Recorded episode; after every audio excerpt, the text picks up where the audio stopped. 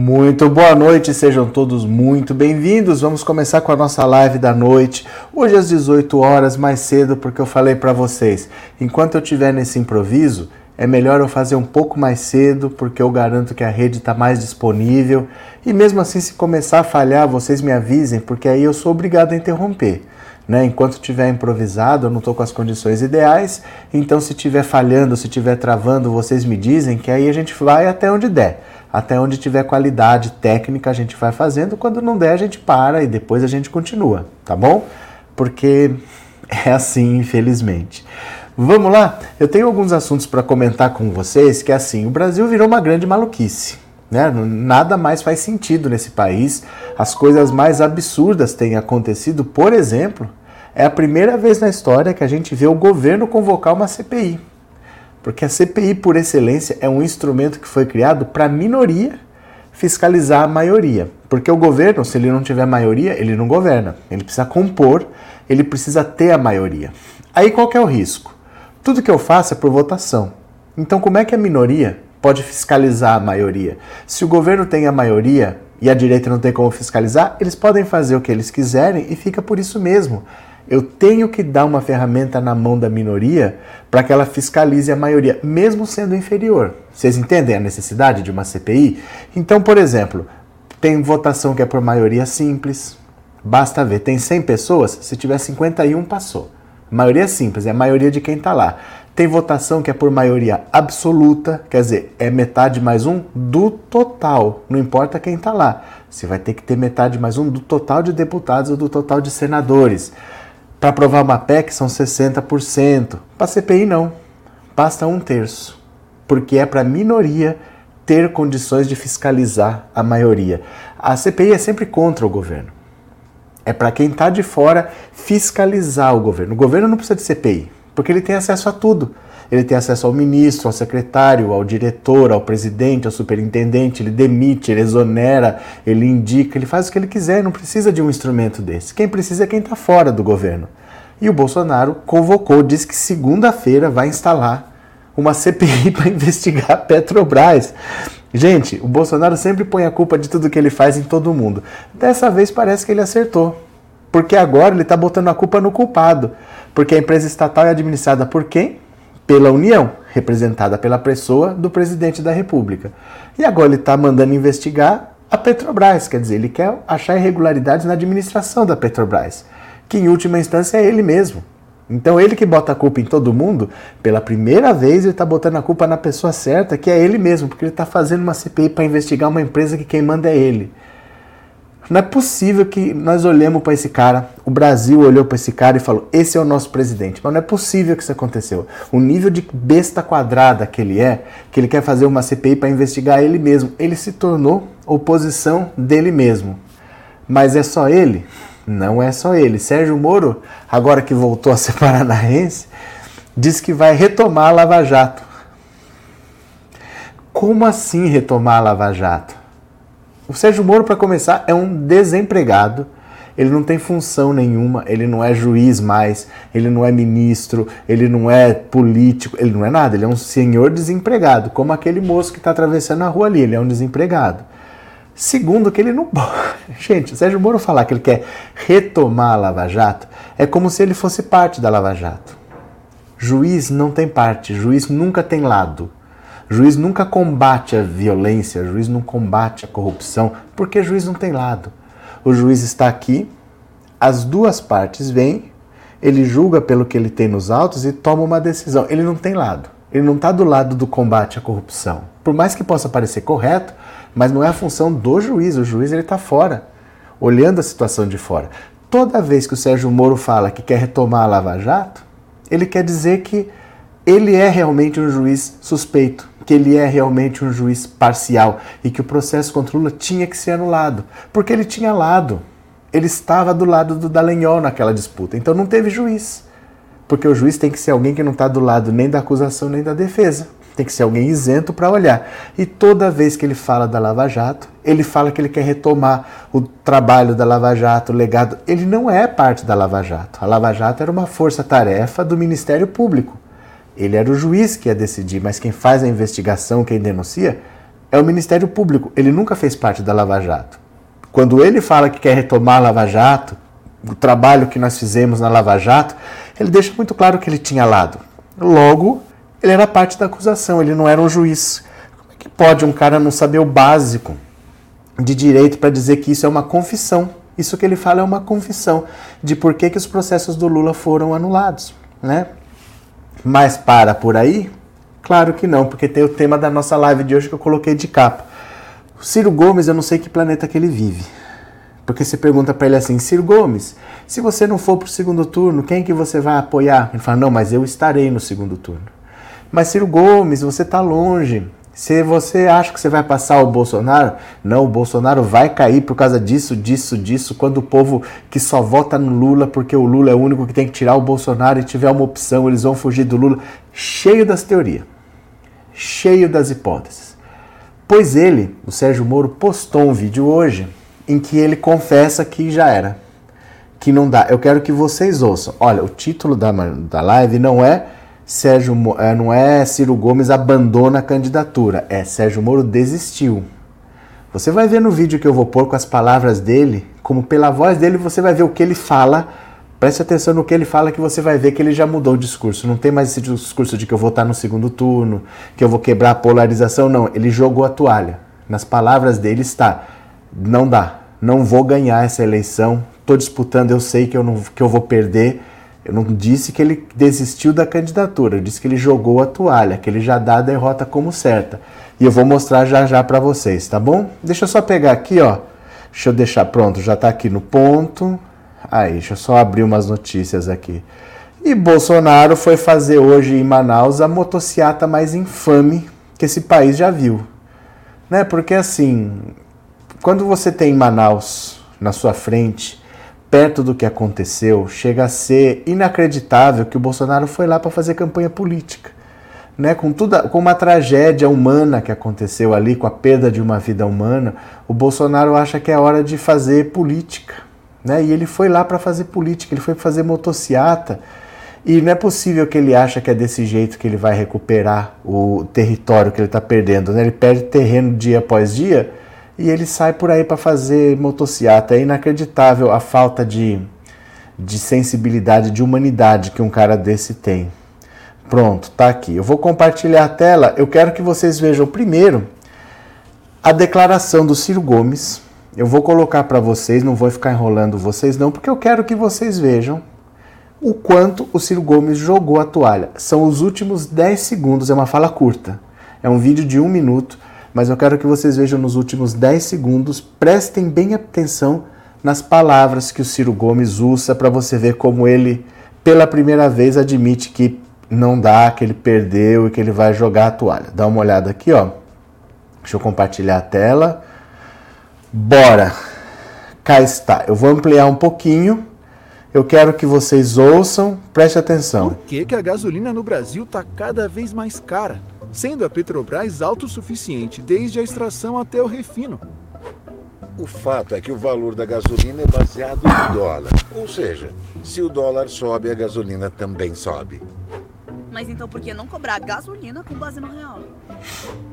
Como o real está desvalorizado, os acionistas da Petrobras ganham mais com a gasolina em dólar. E quem são esses acionistas? Hein? São, em boa parte, o cartão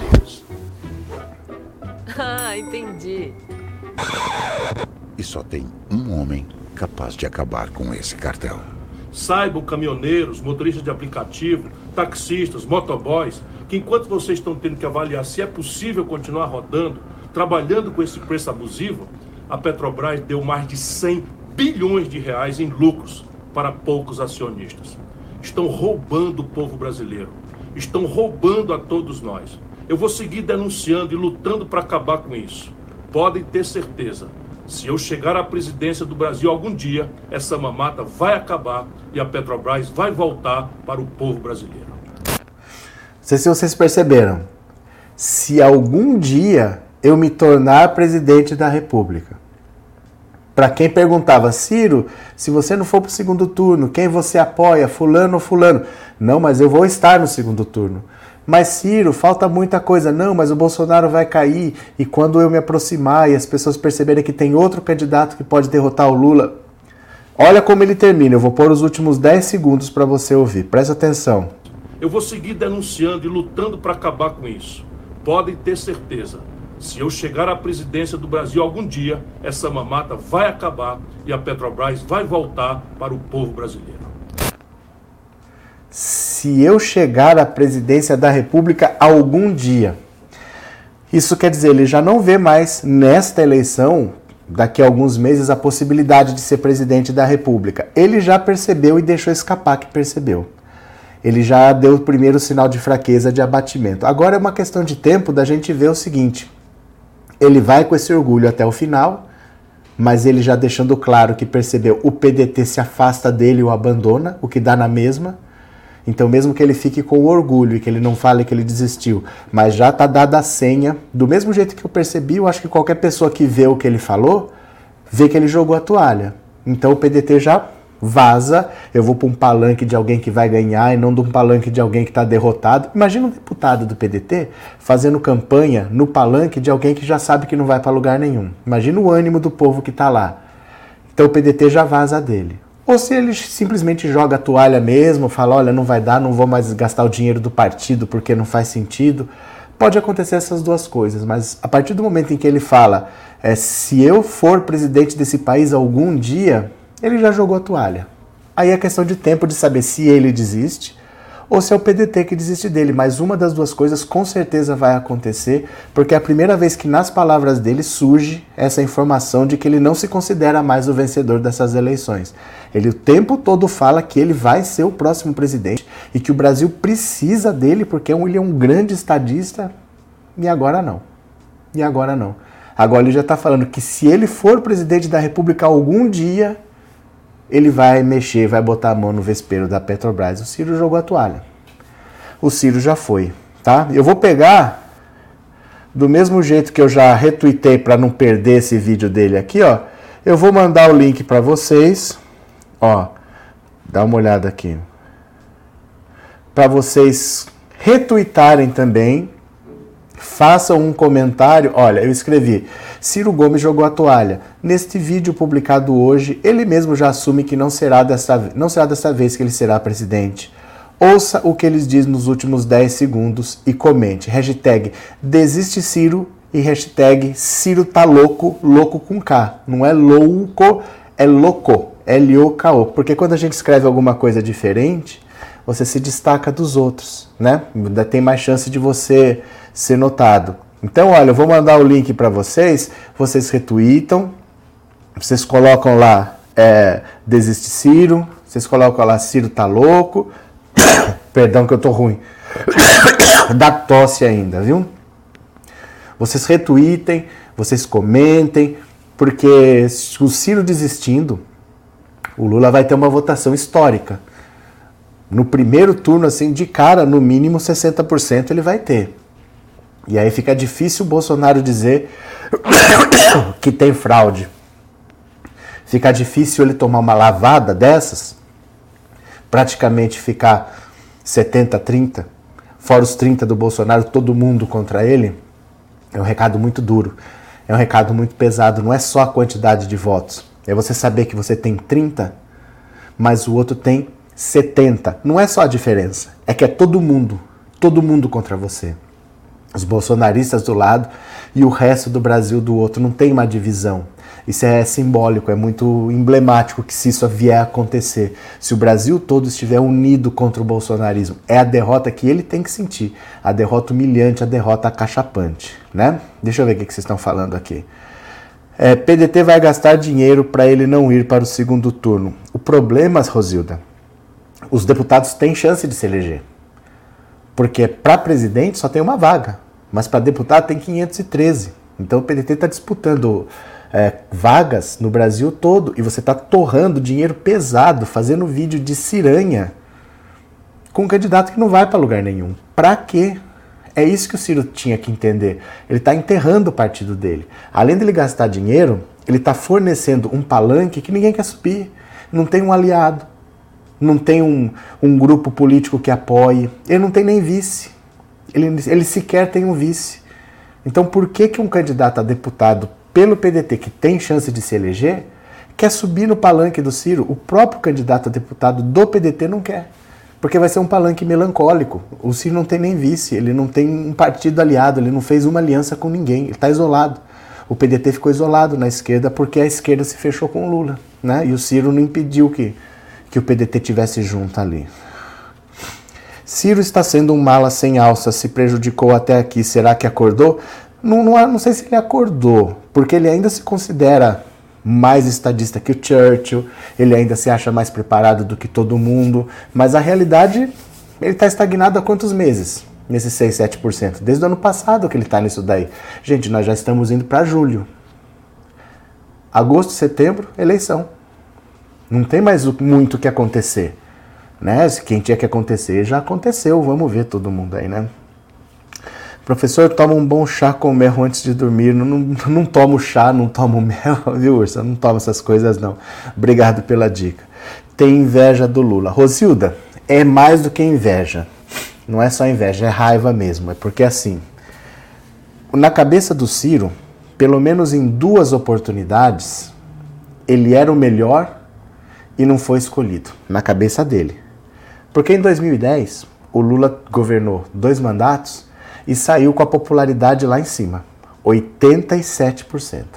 Explodindo de popularidade. Se o Lula quisesse falar que o Brasil tinha que ser pintado de, de verde metálico, o povo ia pintar, tava todo mundo batendo palma pro Lula.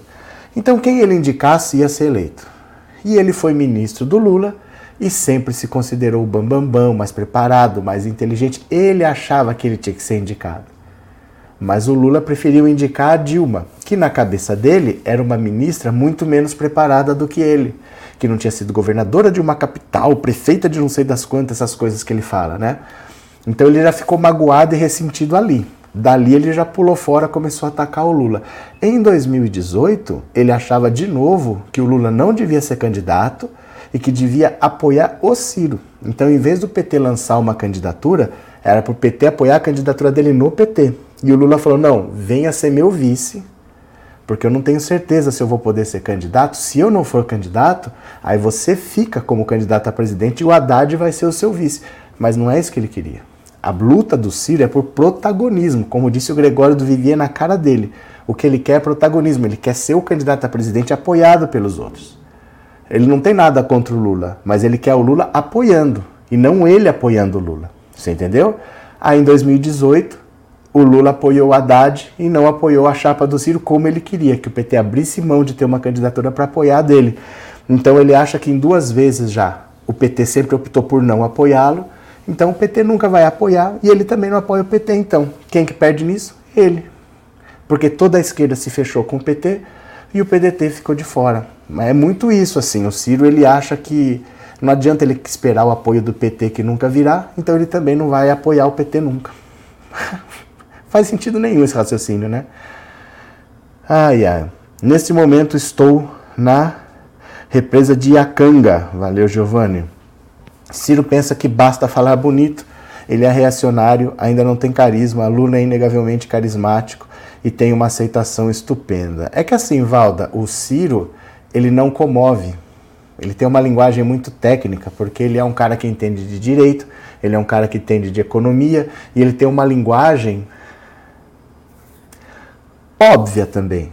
Sabe, ele não fala coisas assim também que grandes sacadas, tirou o coelho da cartola, ele falou uma coisa que ninguém sabia, não é. Aquele livro dele lá é um monte de coisa que qualquer economista falaria. É um monte de coisa que qualquer jurista falaria. Ele não é um bambambam bam, revolucionário que tem ideia. Não é. É um livro é, é, superficial, dá para dizer assim. É um livro meio óbvio, esse Plano Nacional de Desenvolvimento dele. Qualquer um escreve aquele livro que ele escreveu. Até porque, se ele tivesse voto, aí você fala, ele tem um projeto, porque esse cara uma hora pode ganhar, ele põe em prática. Mas sem voto eu também posso escrever um livro daquele. Não estou dizendo que eu tenho capacidade, não. Mas do ponto de vista assim, eu, tenho, eu não tenho voto, nem ele. Nenhum dos dois vai ser presidente. Então, cada um de nós pode escrever o que quiser, que a gente não vai ter o compromisso de pôr em prática, né? Então ele tem uma linguagem muito técnica e fala algumas coisas meio óbvias. Ele não toca, ele não emociona. Não adianta. O voto é decidido muito de maneira subjetiva e emocional, né? Mara, só gente chata, metida e besta e arrogante, desgostar de votar no Ciranha, pronto, falei. Mara, tem uma galera que é contra o Lula, mas não tem a coragem de vestir a camisa do bolsonarismo. E tem uma galera que é contra o Bolsonaro, mas também não consegue vestir a camisa e ficar do lado do povão e ficar do lado do PT, e ficar do lado das pessoas humildes, e ficar do lado da empregada doméstica. Não, eles querem alguém que fale chique, que estudou em Harvard, que fala das melhores práticas internacionais como se fosse uma coisa fantástica. Existe uma certa arrogância que leva as pessoas a votarem no Ciro. Eu quero um voto mais social, um voto mais é, menos individualista, mas eu também não quero andar com esses pobres. Eu quero alguém da faculdade, alguém intelectualizado. Existe uma coisa pedante no voto ao Ciro Gomes também, viu? Cadê?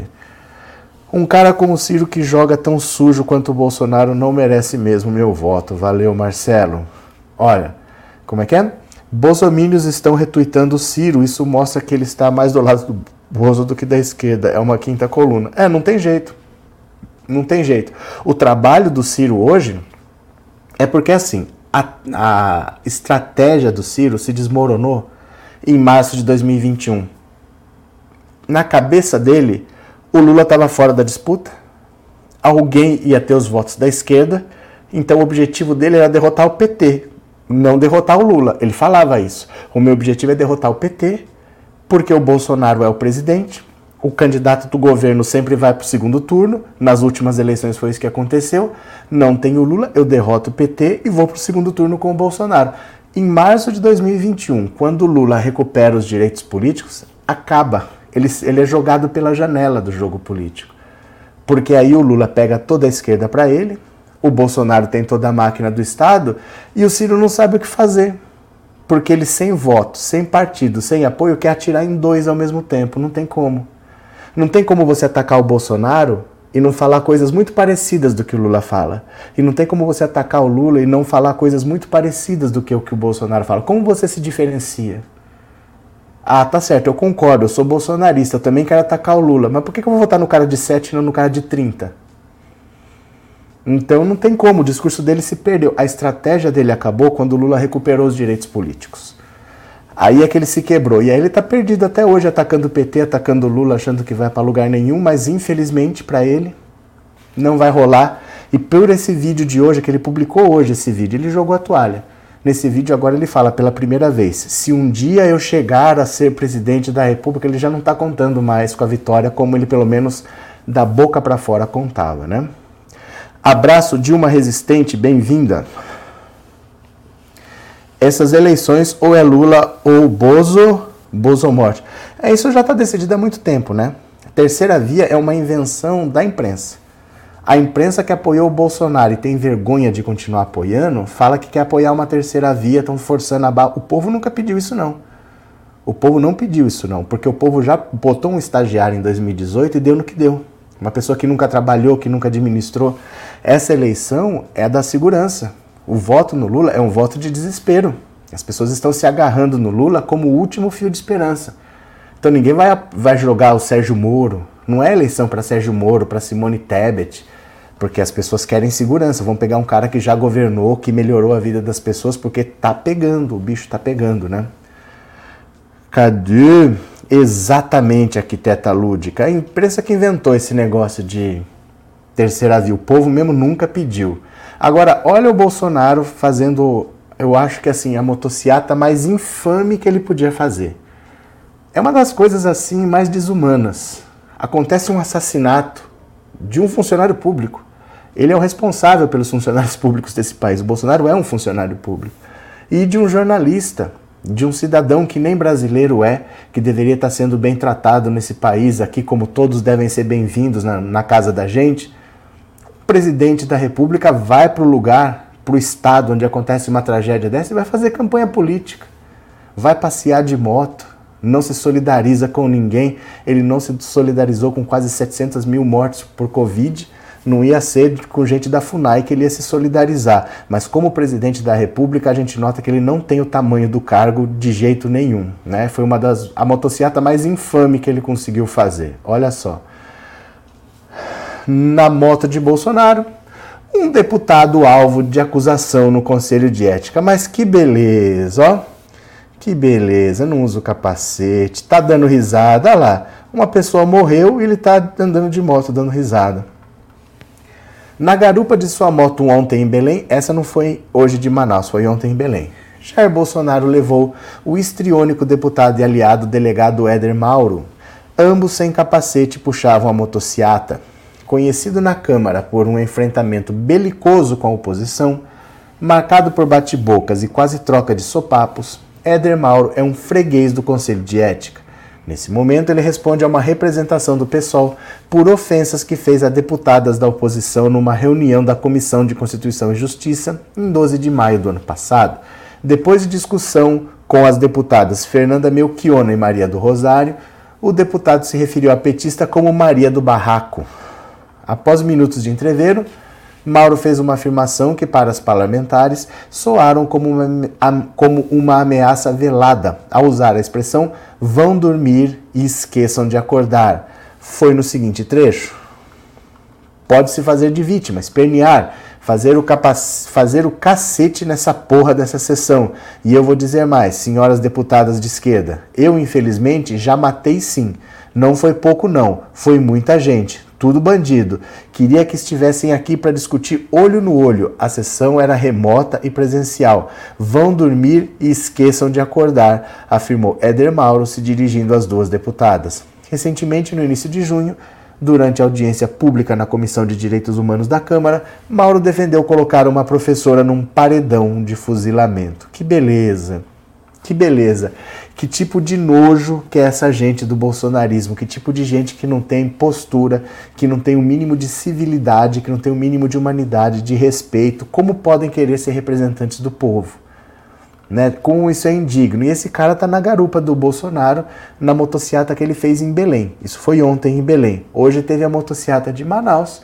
E ele está lá no estado onde acontece uma tragédia como essa, uma tragédia anunciada, uma tragédia previsível, mas ele foi lá só para andar de moto. Ele tem o Brasil inteiro para andar de moto, ele escolhe exatamente para Manaus, né? Cadê? É... O cara de Bolso... o cara, a cara de Bolsonaro é o mapa da desgraça. Valda, é verdade. Nancy, você não acha que o Bolsonaro está tentando despistar as pessoas para não falar do crime que aconteceu com o indígena e o repórter, porque a mídia está fazendo isso para cair no esquecimento? É que assim, olha, não dá para você falar que, por exemplo, é... eu vou pegar, eu procurar um exemplo absurdo para te dar. A minha casa está pegando fogo, aí eu vou botar fogo no meu carro para pararem de falar da minha casa que está pegando fogo, sabe?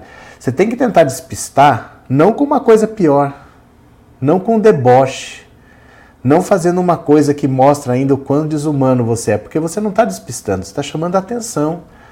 A gente não pode é, menosprezar a capacidade de entendimento das pessoas. Ele faz qualquer miquice ali e a gente esquece que foi assassinado um repórter e um indigenista aqui. Isso não vai acontecer. É muito grave o que aconteceu. É muito grave. O que aconteceu com a Marielle é muito grave. Ela é uma parlamentar no exercício do mandato que foi assassinada no centro do Rio de Janeiro. Ninguém assassina ninguém desse porte no centro do Rio de Janeiro. Quem quisesse fazer aquilo ia pegar um lugar mais afastado, uma, um lugar mais ermo, vamos dizer assim. Ali foi feito para dar um recado. Ali foi feito para ser visto. Aquilo não foi só um assassinato. Aquilo foi mais um recado do que um assassinato. Foi feito para ser visto. Sabe? Então, quando você vê uma coisa séria como essa, não é porque ele andou de moto por ali que as pessoas vão esquecer. Não dá nem pra gente pensar nisso é porque ele não tem humanidade mesmo, ele não tem um pingo de sangue no corpo. Ele tem sangue de barata, ele não consegue se comover com nada. Ele até hoje não visitou uma única vítima de Covid, ele não visitou um hospital nesse país. Não conversou com uma família que perdeu um parente, não tomou nenhuma atitude concreta, ele não construiu um hospital na pandemia. Dois anos de pandemia, ele não construiu um hospital. Sabe? Com a desculpa de que o STF não deixou ele trabalhar, porque o STF não deixa os governadores e prefeitos, mas é o Putin, mas é a Ucrânia. As pessoas não caem mais nessa conversa do Bolsonaro. Então, não, isso não é para despistar nada, não. É porque ele é assim mesmo, ele é perverso. Ele é uma pessoa sem sentimentos, né? Sérgio Well, boa noite a todos. Boa noite, meu parceiro. Obrigado pelo superchat, obrigado por ser membro, viu? Obrigado por colaborar. Muito obrigado mesmo. E olha que tem planos de acabar com a Zona Franca de Manaus. Então, o problema é o seguinte: acabar ou não com a Zona Franca de Manaus não é uma decisão que você tome porque você quer. Ah, vou tirar uma decisão aqui do meu sovaco e pronto. Olha, naquele tempo em que foi criada a Zona Franca de Manaus, o ponto de vista era outro. Eles queriam levar o progresso para o interior do Brasil. Então construíram Brasília, onde não tinha nada, para levar o progresso para o centro-oeste.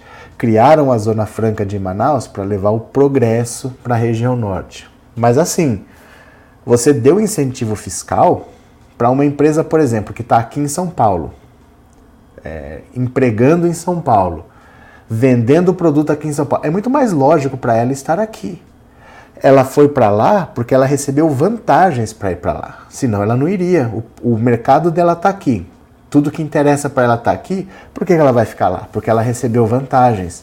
Então você também de uma hora para outra falar para todo mundo, olha, agora não tem mais vantagem nenhuma estar tá aqui. Essas empresas foram levadas para lá.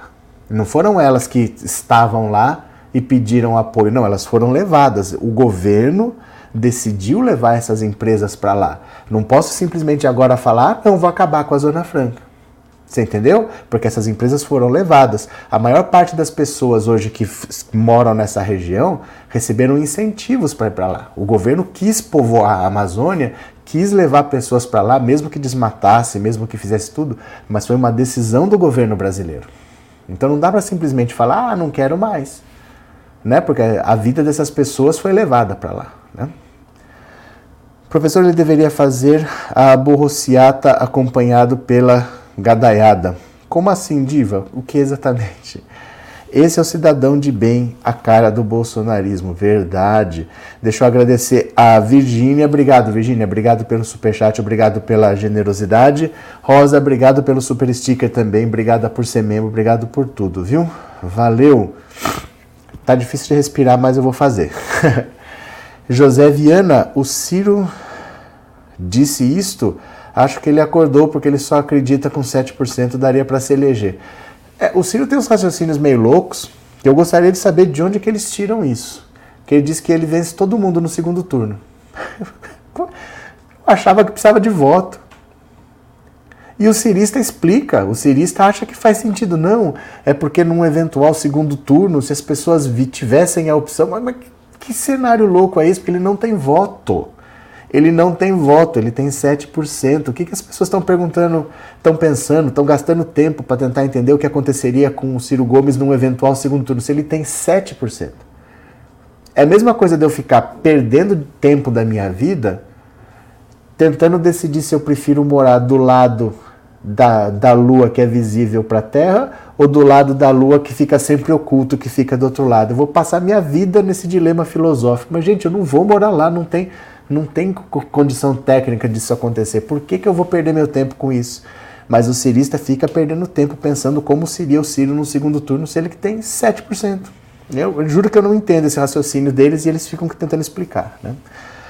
Professor, o Brasil de Bolsonaro custará sair desse nosso Brasil dos brasileiros comuns fora Bolsonaro. Arlete, é mais fácil derrotar o Bolsonaro do que derrotar o bolsonarismo.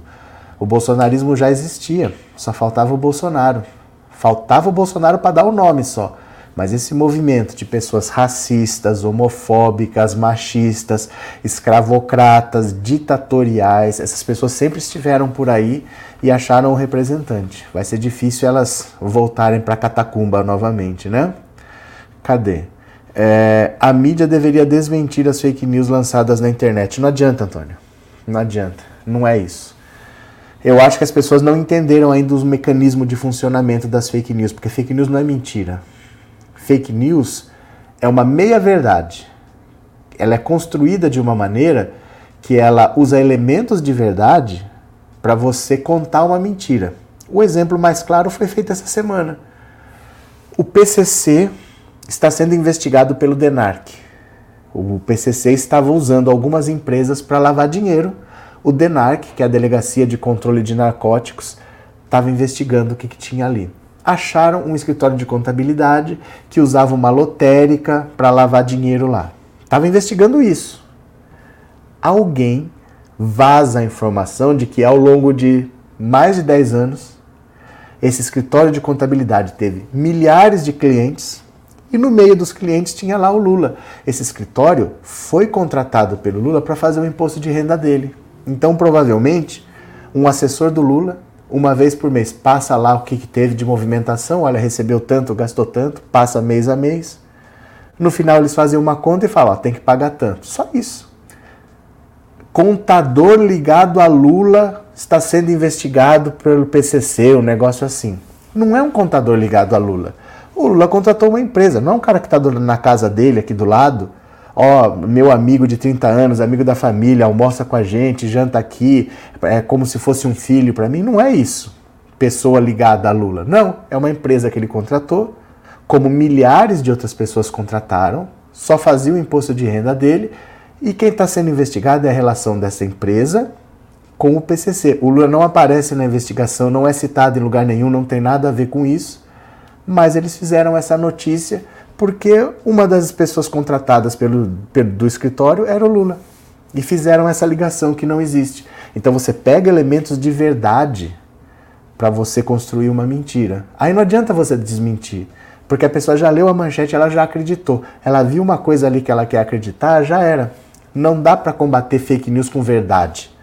Não dá para combater fake news com fatos, porque essas pessoas já optaram por não acreditar nos fatos. Ela acredita na versão que convém, ela acredita na versão que interessa. O que você tem que fazer é pegar essas pessoas e começar a responsabilizar. Quando solta fake news, você tem que começar a aprender. É, é isso que o STF está fazendo. Por isso que as pessoas estão entrando no inquérito, estão indo que prestar depoimento e vão começar a ser presas. Porque você achar que desmentir fake news adianta, não adianta. Essas pessoas já optaram por não por não ouvir os meios de comunicação, por não acreditar nos fatos, né? Infelizmente é isso. Cadê? Samuel, Ciro é formado em direito, como político falta muito a desejar, nem desejo, deveria ser candidato a presidente ou deveria ser senador, pelo menos isso. É que assim, Samuel, de novo, quem matou na mosca foi o Gregório do Vivier. A luta do Ciro é por protagonismo.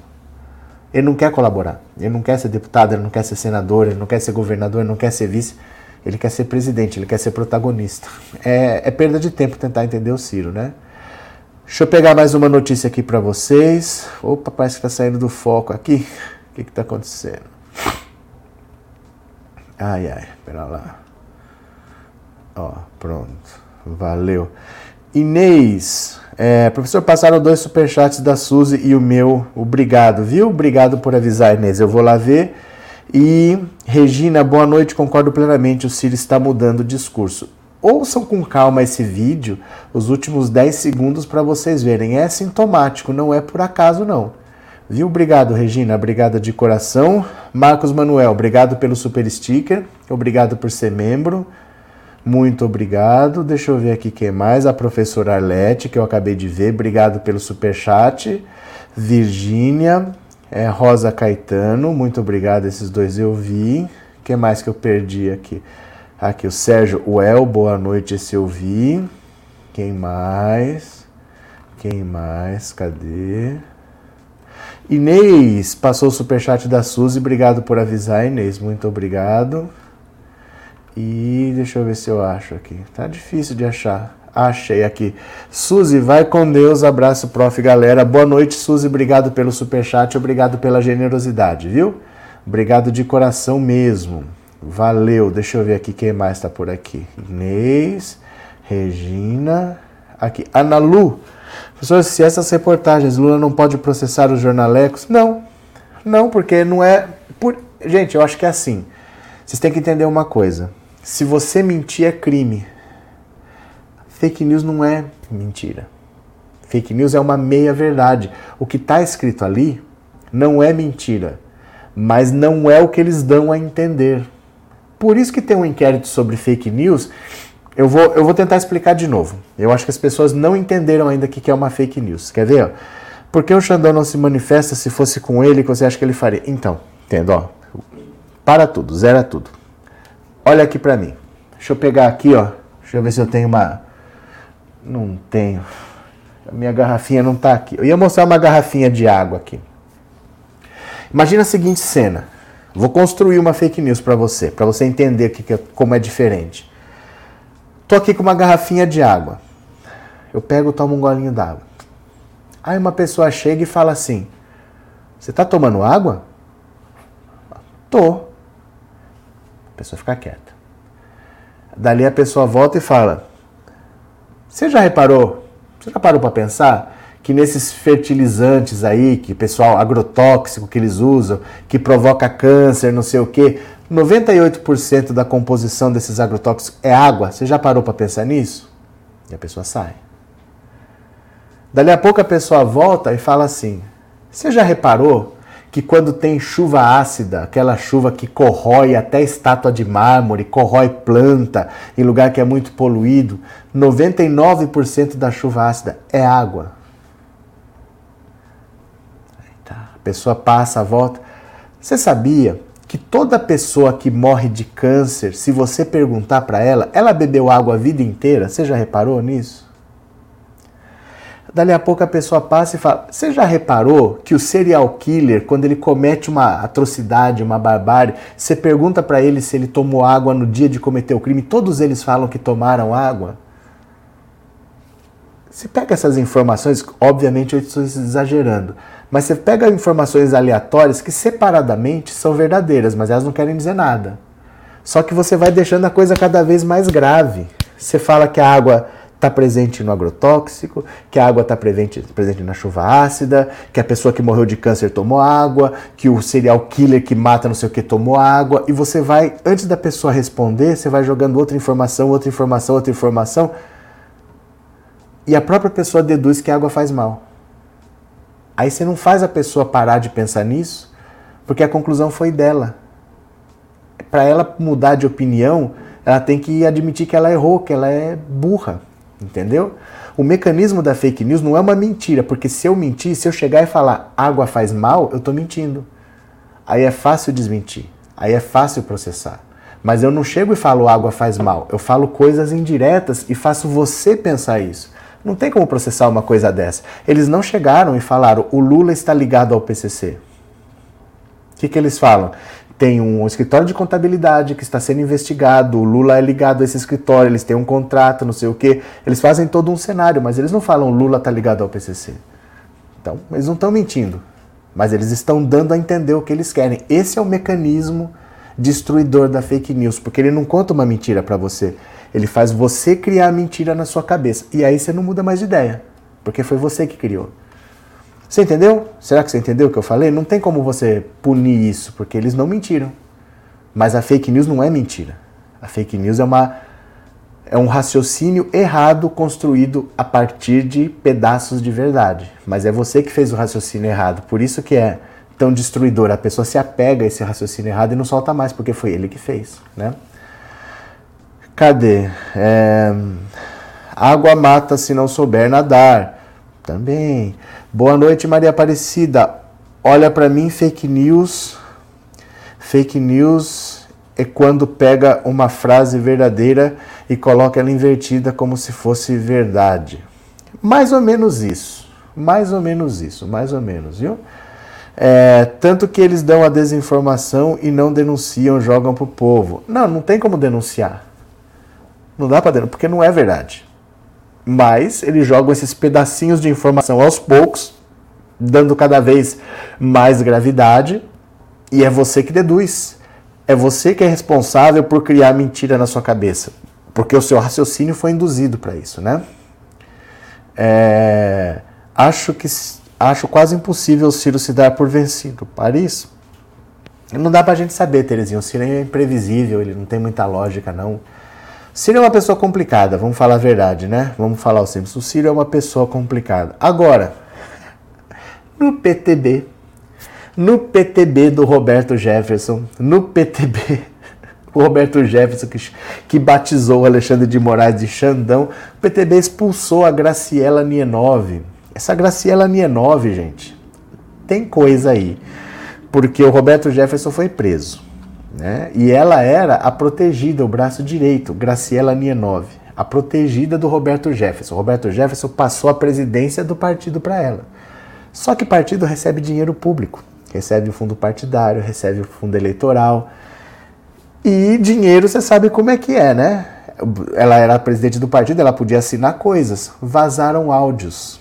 Vazaram áudios. Essa Graciela Nienove, Roberto Jefferson expulsou a filha do partido. A filha dele chama Cristiane Brasil. Ele expulsou a própria filha do partido porque ela se chocou com a Graciela Nienove. Ele estava deslumbrado com ela, não sei porquê, mas estava fascinado com ela. Aí vazaram gravações de que essa Graciela queria se encontrar com Alexandre de Moraes, não era para soltar o Roberto Jefferson, não, era para manter ele preso. Porque enquanto ele tivesse preso, a presidente era ela. Naquela época o Bolsonaro estava sem partido. Nos áudios, eles dizem lá que ela estava negociando o PTB com o, com o Bolsonaro por 30 milhões. Agora o Roberto Jefferson expulsa, ele já tinha expulsado a filha do partido porque brigou com a Graciela, agora ele expulsou a Graciela. Alguém se encantou com alguém, mas vamos ver aqui, ó. PTB expulsa ex-pupila de Roberto Jefferson que presidiu o partido. Olha aqui, ó. Graciela Nienove, aí tem, aí tem. A executiva nacional do PDT expulsou a ex-presidente Graciela Nienove do quadro de filiados ao partido. A punição foi aceita por unanimidade em votação organizada na quarta-feira. O resultado foi anunciado, olha isso, pelo empresário bolsonarista Otávio Facuri, que preside o diretório de São Paulo do PTB. Sabe quem é o Otávio Facuri? Na CPI da Covid, foi o dia que o Omar Aziz saiu da cadeira, chamou o Fabiano Contarato, falou: a partir de agora o senhor preside a CPI, fique à vontade. E ele descascou para cima do Otávio Facuri, que fez aquele comentário homofóbico sobre ele, perguntando: o senhor acha que a sua família é melhor que a minha em quê? O senhor acha que a minha família não é tão boa quanto a sua? E processou ele por homofobia e, e vai botar ele na cadeia. Esse cara, Otávio Facuri, é quem expulsou a Graciela Nienove do partido do Roberto Jefferson, que está preso. Está em prisão domiciliar, mas está preso. Graciela assumiu a chefia do partido após a prisão de Roberto Jefferson, hoje presidente de honra do PTB. Ela era considerada a sucessora natural de Jefferson na sigla, mas foi acusada de traição por dirigentes partidários, entre eles a ex-deputada Cristiane Brasil, filha do líder PTBista. Cristiane divulgou áudios atribuídos a Graciela, que, segundo dirigentes da sigla, sugeriam a existência de um conluio entre então presidente do PTB e integrantes do STF para manter a prisão de Jefferson. Foi a história que eu contei para vocês. Que ela estava querendo se encontrar com Alexandre de Moraes para manter ele preso, porque enquanto o Roberto Jefferson estivesse preso, a presidente era ela, e aí ela ia negociar a legenda com o Bolsonaro por 30 milhões de reais. Era isso que a Cristiane Brasil denunciou na época. E foi um bafafá danado, aí tiraram ela da presidência e o Roberto Jefferson preso. Esse agora, esse PTB, é o partido do Fernando Collor.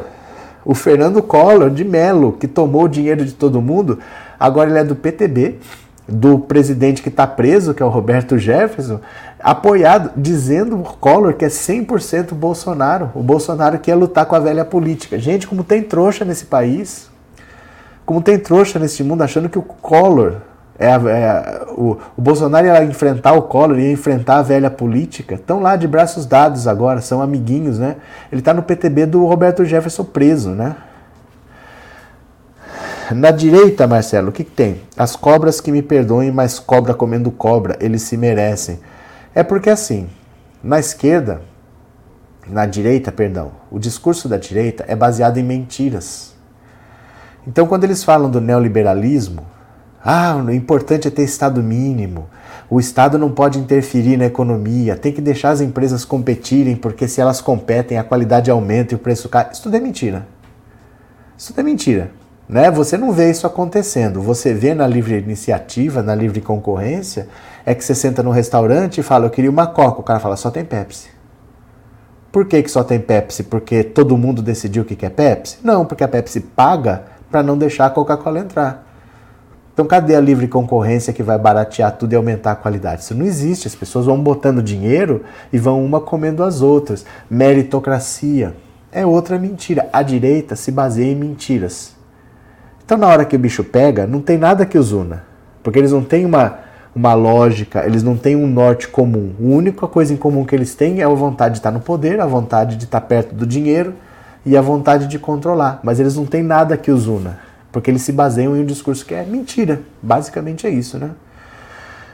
Ah, Luiz Sobrinho, fake news moderada é manipulação da informação, levando a notícia de forma tendenciosa para umas pessoas entendam as coisas de forma distorcida, induzindo ao erro. Fake news pesada é ratanabá. Ratanabá.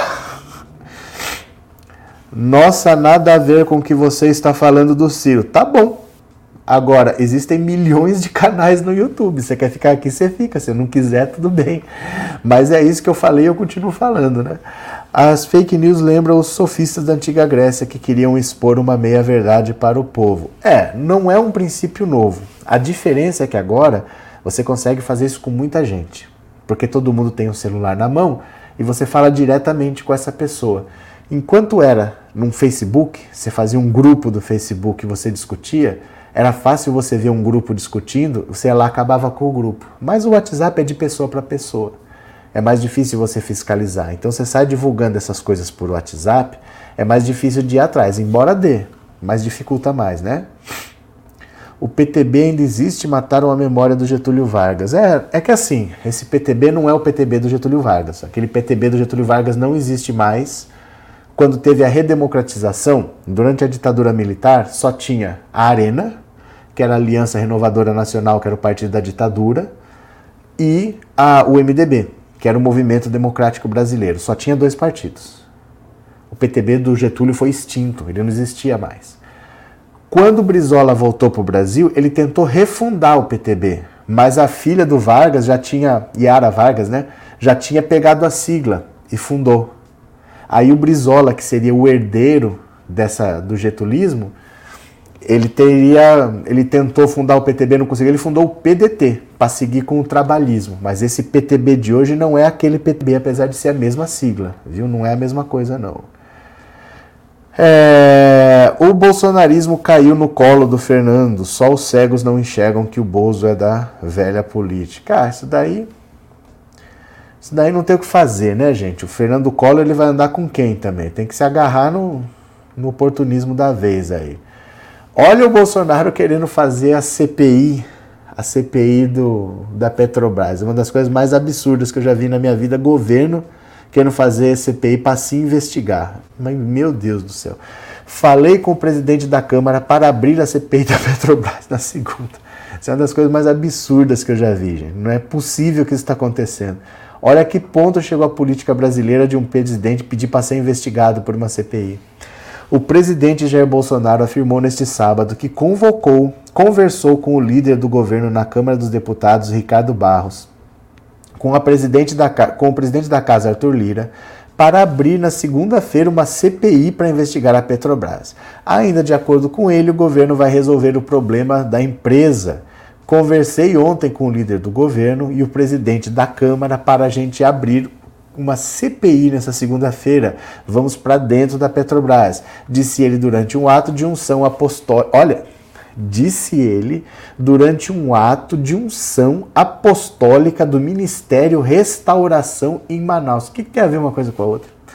Após o fim da frase, Bolsonaro foi aplaudido pela plateia. O presidente tem defendido a instauração de uma CPI para investigar a formação de preço de combustíveis pela empresa. Bolsonaro tem criticado a Petrobras por reajustar juros, preços diante da alta do petróleo no mercado internacional. A empresa, que importa combustíveis para suprir a demanda do mercado doméstico, segue desde 2016 os preços internacionais, mas tem espaçado os reajustes. Olha, o que o Bolsonaro está fazendo é tentando se livrar do pior que está por vir. Porque os preços, ele fala que a Petrobras não ouve o que ele fala, que ele não manda na Petrobras. Não é verdade. Tanto manda que os preços estão defasados. Se a Petrobras subisse o que tinha que subir, era para estar tá mais alto do que está. Então o Bolsonaro interfere sim, só que não é suficiente. Ele sabe que tem mais 15% para subir. Por isso que ele está querendo aproveitar e jogar toda a culpa na costa, nas costas da Petrobras. Porque a Petrobras fez o que ele quis. Segurou os preços por um tempo. Só que não está dando para segurar mais, porque eu não posso deixar de dar dinheiro para os acionistas bonitinhos ali. Então ele sabendo que a bomba vai explodir, ele está fazendo, olha, eu fiz tudo que eu pude. Eu tentei interferir, não me deixaram. Eu tentei fazer uma CPI, não me deixaram. A culpa é da Petrobras. Ele sabe que a bomba vai estourar. O Brasil está com a economia colapsada. O dólar está na casa de cinco reais. Se o dólar fosse mais barato, não tinha problema o, o petróleo ter subido. É que subiu o petróleo, mas também subiu o dólar. Está insustentável isso. A economia brasileira está podre, está deteriorada está colapsada e ele sabe que a Petrobras está defasada e vai subir. E vai subir sem dó. Então ele está inventando qualquer coisa para jogar a culpa na Petrobras, para dizer que não é ele. O principal problema do governo dele na avaliação do eleitorado é, é o preço dos combustíveis. É o grande calcanhar de Aquiles do, do, da administração dele, né? Professor era inscrito em seu canal, mas por ter sido bloqueado, cancelei. Mas que culpa tenho eu, Rubens? Agora, você faz o que você quiser. Se não interessa, você não vai ficar onde não te interessa, né? Agora, que culpa tenho eu? Não posso fazer nada. Se não quer ficar, é uma pena. Mas o que eu posso fazer? Fica à vontade, viu, Rubens? Quando você quiser, você volta. CPI na Petrobras, o Bolsonaro de sempre, a culpa é dos outros. Não, mas o outro é ele. Quem, quem que manda numa estatal? Quem que manda numa estatal? Não é a União, representada pelo presidente da República? Ele está querendo investigar a si próprio. É uma das coisas mais sem pé nem cabeça que eu já vi. Ai, meu Deus do céu. E colocando os governadores pagar a conta e indiretamente a população sem educação, saúde e segurança. É, porque assim, o ICMS já está congelado há muito tempo. Tem subido o preço porque a Petrobras tem subido o preço lá, que ela cobra, mas o ICMS não tem acompanhado, já está congelado. É a Petrobras o problema. Só que quem manda na Petrobras é a União. É que ele não vai mexer com o mercado, não vai mexer com os investidores. Essa que é a situação. O Bolsonaro que vai dar um golpe é um Bolsonaro que não consegue mexer com esses investidores aí. Não consegue mexer no preço da Petrobras, né? Cadê? Edson, a maior parte dos lucros da Petrobras pertence ao governo. É, não é só isso, não é uma coisa assim só para onde vai o lucro. Administração, quem indica o presidente é ele. Não dá para ele dizer que ele não manda na Petrobras, porque ele troca o presidente da É que tem regra. Eu não posso colocar o Queiroz de presidente da Petrobras, porque ela tem regras bem rígidas hoje. O cara tem que ter experiência numa empresa de petróleo compatível, ele tem que conhecer o mercado. Se não, ele tem que ter tido é, experiência numa empresa de um porte semelhante, o que é difícil. Né? A Petrobras é a maior empresa do Brasil. Qual outra pessoa pode ter tido experiência que seja compatível? No Brasil é até difícil você imaginar, mas dentro dessas regras ele escolhe quem que vai ser a pessoa lá.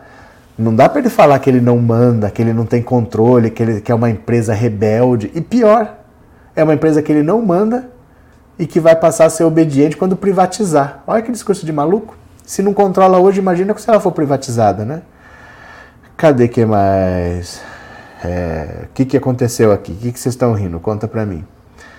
É, Quinta-feira tem pesquisa da Datafolha. Será que os acontecimentos vão aparecer? Vão. Vão. A campanha do Bolsonaro está colapsada também. Gente, não tem o que fazer. No jogo normal, seguindo daqui até a eleição, é que assim, como o Bolsonaro tem 30% de loucos, cegos, que já viram Bíblia com foto do do, do ministro do, impresso e relevaram, já viram barra de ouro e relevaram, já viram a administração da pandemia, a corrupção da Covaxin, tudo eles relevaram, tudo eles passaram por cima. Bolsonaro tem 30% que ele não pede, mas o Lula pode se aproximar dos outros 70%. A grande tendência é que comece todo mundo a enxergar e migrar para o Lula cada vez mais rápido, porque a administração do Bolsonaro é um desespero completo. Esse caso do Dom e do Bruno é, é, é a pá de cal, sabe? Você pode fechar o caixão, bate o prego aí, enterra, porque isso aí é devastador. É o que a gente está vivendo num país violento, a gente não tem noção do que, que é isso. você ser assassinado com tiro, depois você ser queimado, depois você ser esquartejado, depois você ser enterrado e já descobriram quem matou e o cara mesmo já mostrou onde está o corpo, mas não tem mandante, então já não precisa investigar mais nada. Aí a embaixada falou com a embaixada da Inglaterra que tinha localizado os corpos, mas aí não tinha localizado mais. Só que eles tinham dado uns detalhes que depois se confirmaram. Uma história sem pé nem cabeça. Fica muito ruim para o governo conseguir sair leso de uma situação dessa, né? Sonhe PT. Mas faz muito tempo que nós estamos sonhando e está sendo um sonho maravilhoso. O que está duro é a realidade, meu caro. O que está duro é a realidade. O nosso sonho está maravilhoso. A realidade é que está dura, porque você vai no mercado, não tem dinheiro para a gente fazer nada. Você pega 200 reais, você sai com duas sacolinhas assim no supermercado. E tem gente que não está ganhando nem isso por mês. Não está fácil não. A vida real está dura mesmo, mas para nós está ótimo. Nós sabemos que o mal vai acabar. O mal que vocês provocaram vai acabar. Vocês vão lá destroem, nós vamos ter que ir lá para reconstruir. Não tem problema, a gente vai reconstruir porque é o jeito, né? O país que a gente tem é esse daqui. Mas nós vamos fazer. Aguenta as pontas aí que nós vamos fazer, viu? Já que o Bozo colocou o Pazuello na saúde, daqui a pouco pode até colocar outro militar na Petrobras. Esse cabra é doidão. É que o problema é que é assim, Samuel, não tapa mais o sol com a peneira. A eleição tem três meses para acontecer.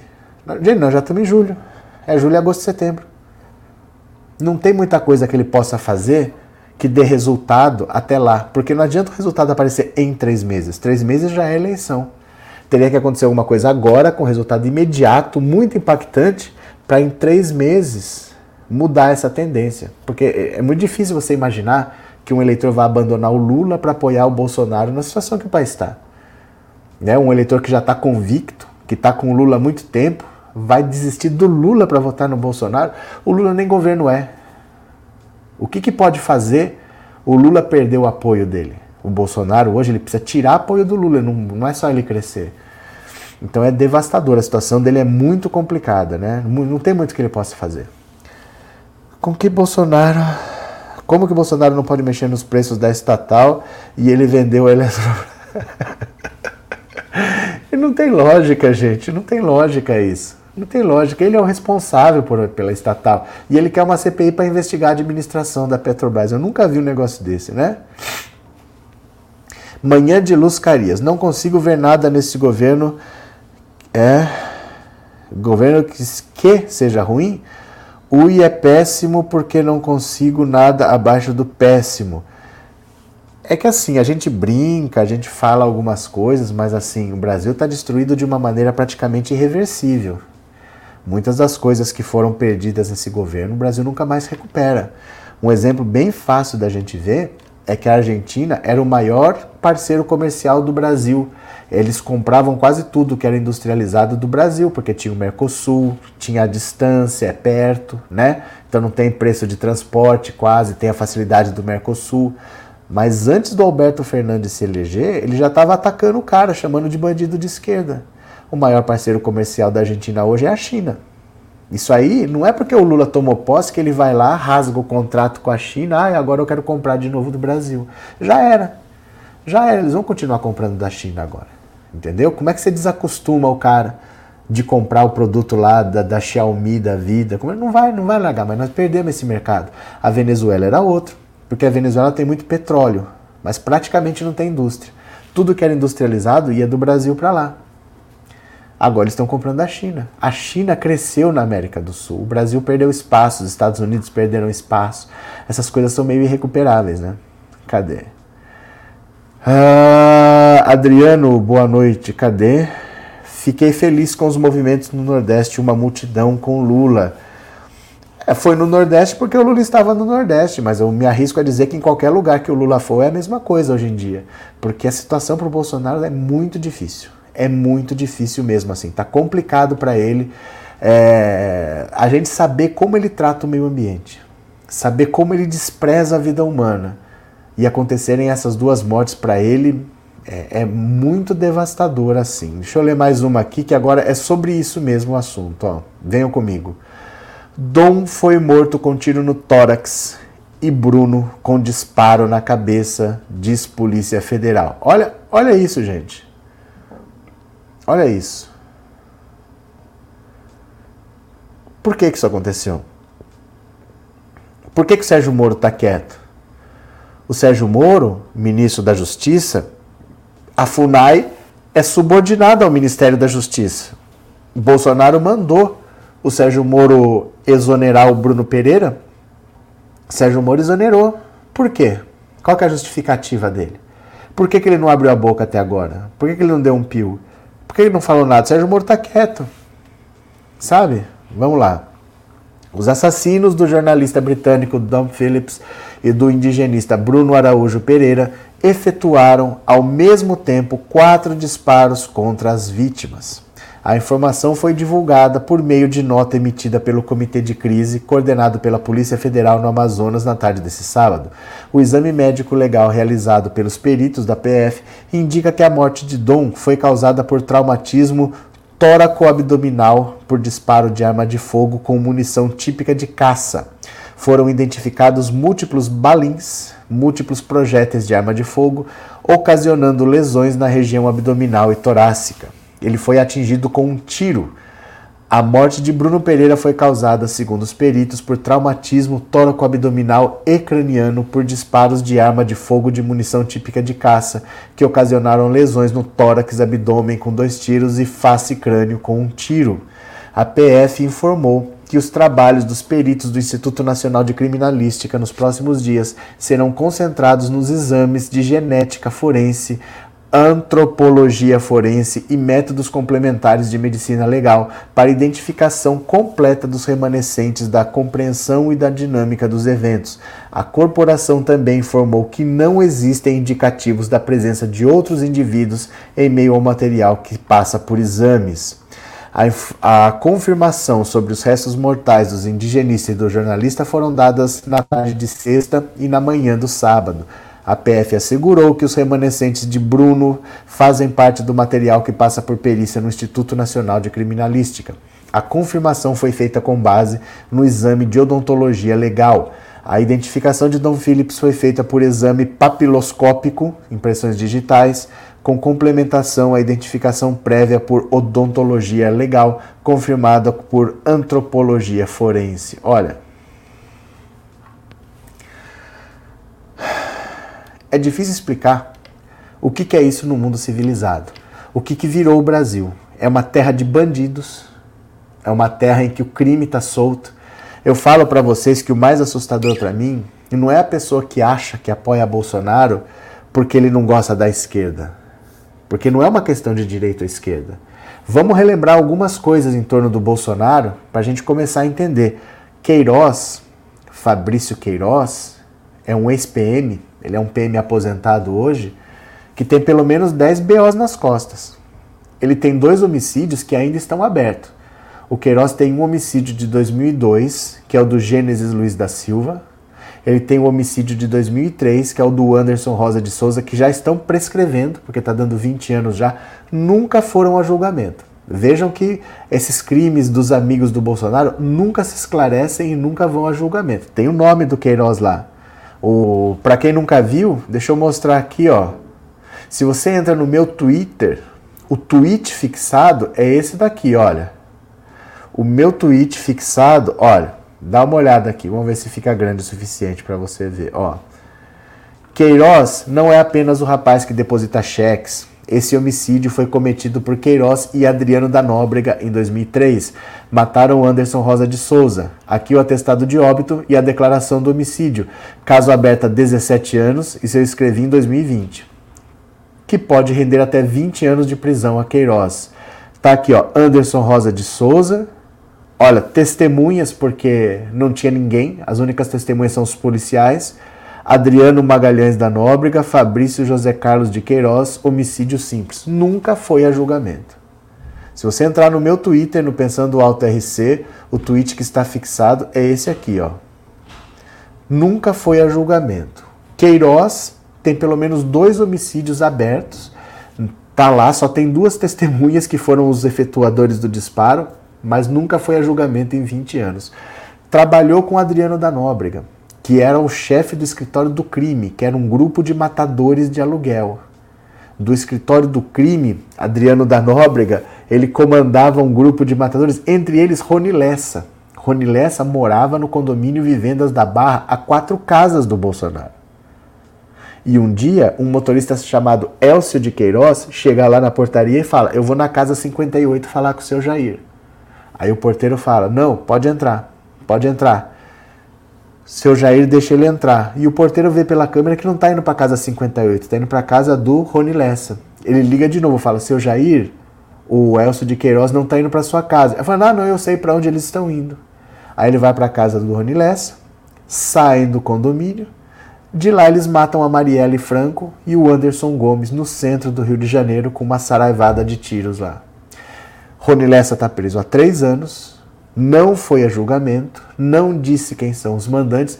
Todos os crimes nas imediações de Bolsonaro são assim: você não sabe quem é a autoria e nunca vai a julgamento. O Adriano da Nóbrega enquanto era policial, esse que é o chefe do escritório do crime que contratou o Rony Lessa para matar, enquanto ele era deputado, ele ficou preso três vezes. Deputado, enquanto ele era policial, ele ficou preso três vezes. As três vezes por homicídio. Numa das vezes, condenado a 19 anos e meio de prisão, o Bolsonaro foi defender o Adriano da Nóbrega em Brasília. Foi defender o Adriano da Nóbrega em Brasília. É, ele mandou o Flávio Bolsonaro, que era deputado estadual, dar para o Adriano da Nóbrega a medalha Tiradentes, que é a maior honraria do estado do Rio de Janeiro. Como ele estava preso, foi entregar na cela para um assassino condenado por crime hediondo a 19 anos e meio de prisão. E ele foi lá e entregou. O, o, o Adriano da Nóbrega foi assassinado em Esplanada, no interior da Bahia. A polícia da Bahia que matou ele lá. Naquele fim de semana, quem estava em Salvador era Eduardo Bolsonaro, que nunca veio para a Bahia, nunca apareceu pela Bahia, mas naquele fim de semana especificamente estava aqui. E ninguém sabe o que aconteceu com o Adriano da Nóbrega, não se explicou, não sei o quê. Tudo que envolve o Bolsonaro não é assim, ah, é porque tinha rachadinha, é porque tinha desvio. São coisas muito sérias, coisas muito pesadas, que não são investigadas, que ninguém confessa no avião presidencial, não no avião, mas na comitiva presidencial no segundo avião, em 2019, o Bolsonaro está indo para o Japão, para na Espanha, acham 39 quilos de cocaína. O cara está preso na Espanha. Um sargento da aeronáutica está preso lá por tráfico internacional de drogas. Mas não confessou, não falou para quem que ele estava. Gente, 39 quilos de cocaína. A minha mala, dá uma olhada, a minha mala não é uma mala pequena, não. Ó, Vamos ver se. Ah, não vai dar para ver por causa desse efeito virtual. Porque eu tô com a minha mala aqui do lado. Gente, é uma mala grande. Eu não consigo colocar 20 quilos de coisas ali. É uma mala grande. Ele tava com 39, ele tava com o dobro, dentro da cabine. Para dizer que ninguém sabia, mas ninguém sabia. Ele agiu sozinho, tá preso na Espanha, tá de bico fechado. Tudo que tá em volta do Bolsonaro é assim. Tudo que tá em volta do Bolsonaro é assim. Isso para mim é assustador que um cara assim chegue na presidência da República né, que a maior fonte de renda das milícias hoje seja o jogo do bicho, e o projeto dele é legalizar os jogos de azar no Brasil. Então o jogo de bicho, que é a fonte de receita das milícias, vai ser dinheiro limpo. Não vai ser mais dinheiro de contravenção. Ele não quer legalizar cassino porque ele está pensando em trazer grandes redes internacionais para o Brasil. Não é. Ele quer lavar o dinheiro das milícias. Em vez de ser dinheiro ilícito, vai passar a ser dinheiro lícito. E é só isso que a gente vê garimpeiro sendo transportado em avião da FAB, pessoal matando gente aí pelo interior e fica por isso mesmo. Agora a gente sabe o que aconteceu porque tinha um inglês no meio. O inglês e um cara da FUNAI. Mas está morrendo líder indígena por aí nos últimos quatro anos feito água. Está tá morrendo, morrendo, morrendo para todo lado. É muito grave tudo isso que está acontecendo. Muito, muito grave. As pessoas ainda acham que é uma discussão de direita e esquerda. Ah, mas eu prefiro o Ciro. Cara, que prefiro o Ciro? Tem um cara desse, dessa estirpe na presidência da República, o cara quer preferir o Ciro. Você está entendendo o que é o Bolsonaro que está em volta dele? O que representa esse cara ficar mais quatro anos no poder, com essas coisas acontecendo, e o cara quer preferir o Ciro? Né? Puta, eu vou te contar, viu? Difícil, viu? O crime de homicídio não prescreve e Queiroz vai ser preso, pois quer perder a proteção do verme. Não, já 20 anos prescreve, que eu saiba. 20 anos prescreve. Não sei, eu não sou, eu sou leigo, né? Mas pelo que eu entendi, 20 anos prescreve, já estava para prescrever e mesmo assim não vai a julgamento.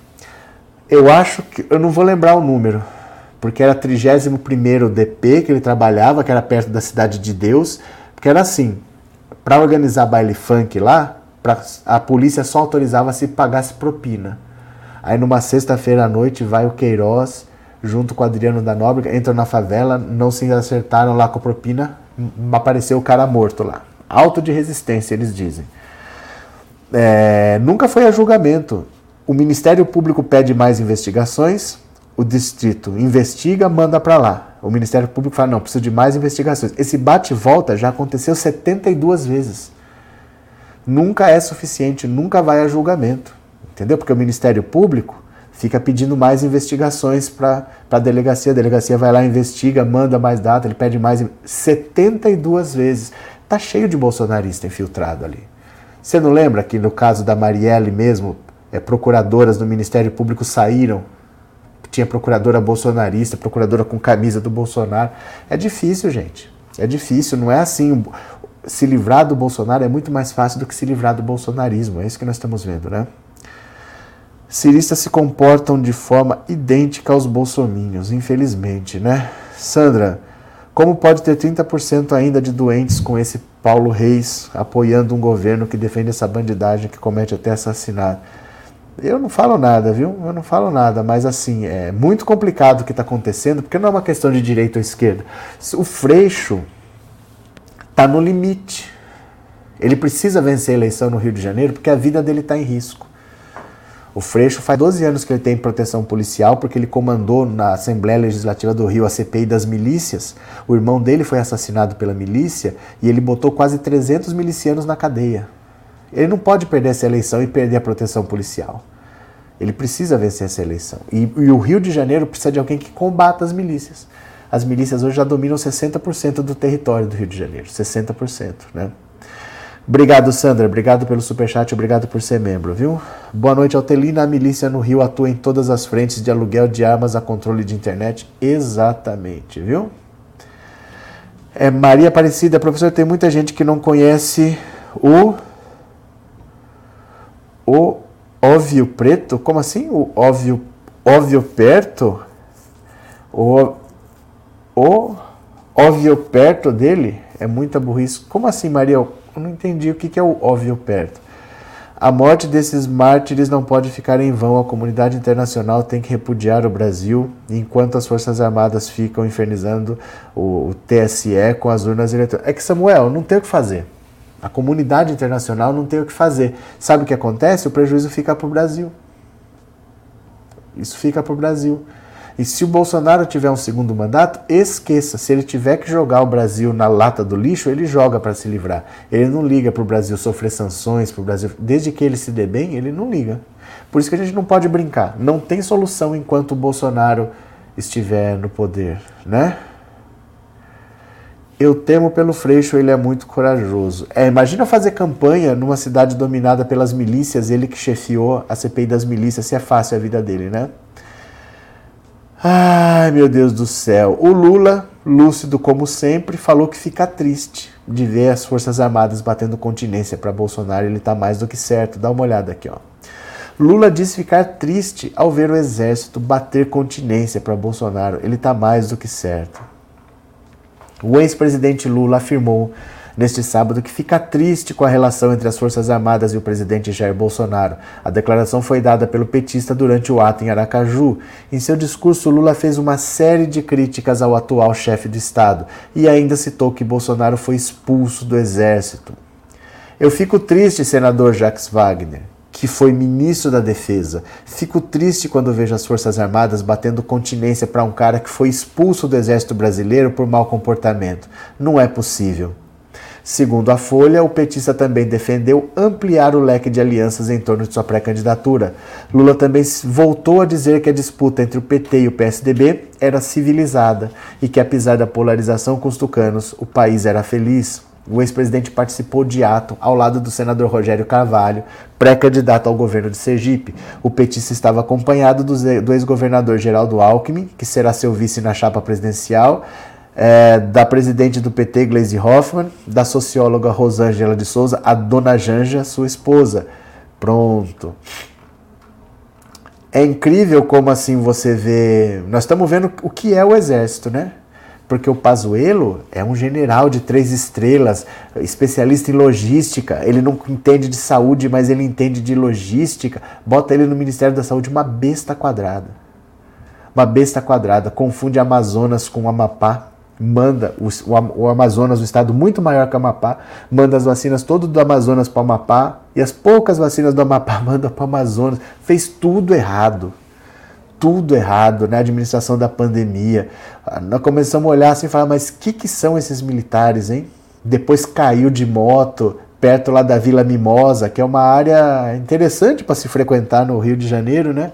Uma área assim com diversões alternativas, caiu de moto lá, não sei o que ele estava fazendo à noite por ali, na Vila Mimosa. Ai, os militares batendo continência por tão pouco, né? Por 10 mil, 15 mil reais por mês, se submetendo a estar tá num tipo de governo desse indigno, né? O Brasil já é uma moleza ser militar, porque no Brasil tem um exército que não dá um tiro para ninguém, não entra em guerra nenhuma, não vai para situação nenhuma.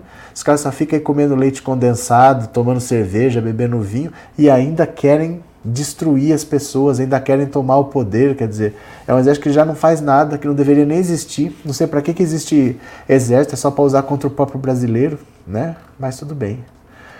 Engenheiro Antônio Pelincari, fazendo aqui um projeto e te ouvindo, muito bom. Um abraço, meu parceiro. Obrigado pelo superchat, obrigado por ser membro, viu? Muito obrigado mesmo, valeu. Parece que o Fux está tentando atrapalhar o Lula mais uma vez. Em Fux we trust. O cara que é lavajatista, ele odeia o Lula. O Fux é um cara que odeia o Lula, ele é lavajatista. O Barroso é outro. O Barroso odeia o Lula, ele é lavajatista. E o Faquin, o Faquin parece que está tentando recuperar um pouco da biografia dele.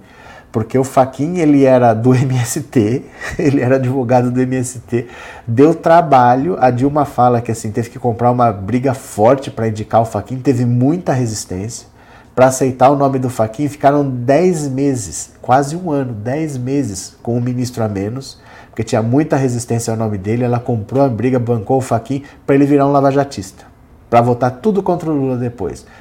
Mas beleza, não fez igual o papel ridículo que faz o Fux, que faz o Barroso. Parece que ele está tentando se redimir, está tomando a frente do TSE e do STF para tentar combater as fake news, essa desgraceira toda que eles mesmos ajudaram a criar. O STF ajudou a botar o Bolsonaro no poder quando fez parte de um grande acordo nacional com o Supremo, com tudo. Parece que ele está tentando limpar um pouco a barra dele, está tentando ser um pouco mais incisivo, mas o Fux não está nem aí. O Fux continua falando que é, nós não podemos esquecer que houve corrupção, que o Lula não foi absolvido. Ele fala o mesmo discurso dos bolsonaristas, eles estão meio parceirinhos mesmo, né? Maria Aparecida, muitas pessoas já não confiam mais na política com tudo que está acontecendo. É que assim, é a mesma coisa que você falar, eu fui ao médico não sarei, fui o outro não sarei, ah, eu não acredito mais na medicina. A gente pode pegar maus médicos na vida, né? Porque em toda profissão você tem gente boa, você tem gente ruim. Às vezes o cara é bom, mas ele não trabalhou bem com você, porque ele é humano, porque ele erra. Você não pode desacreditar daquele, daquele meio, porque você pessoalmente teve uma má experiência. Então nós estamos tendo um presidente que jamais poderia ter sido presidente e nós cansamos de falar. Todo mundo que está aqui brigou com a sua família. Dentro da nossa família nós brigamos, nós cansamos de falar. Então, se esse cara chegou lá e a gente está tendo um mau momento, não foi falta de aviso, nós falamos. Mas eu não posso achar que a política não serve, que isso aqui não presta. Gente, o Brasil resolveu fazer um suicídio coletivo em 2018.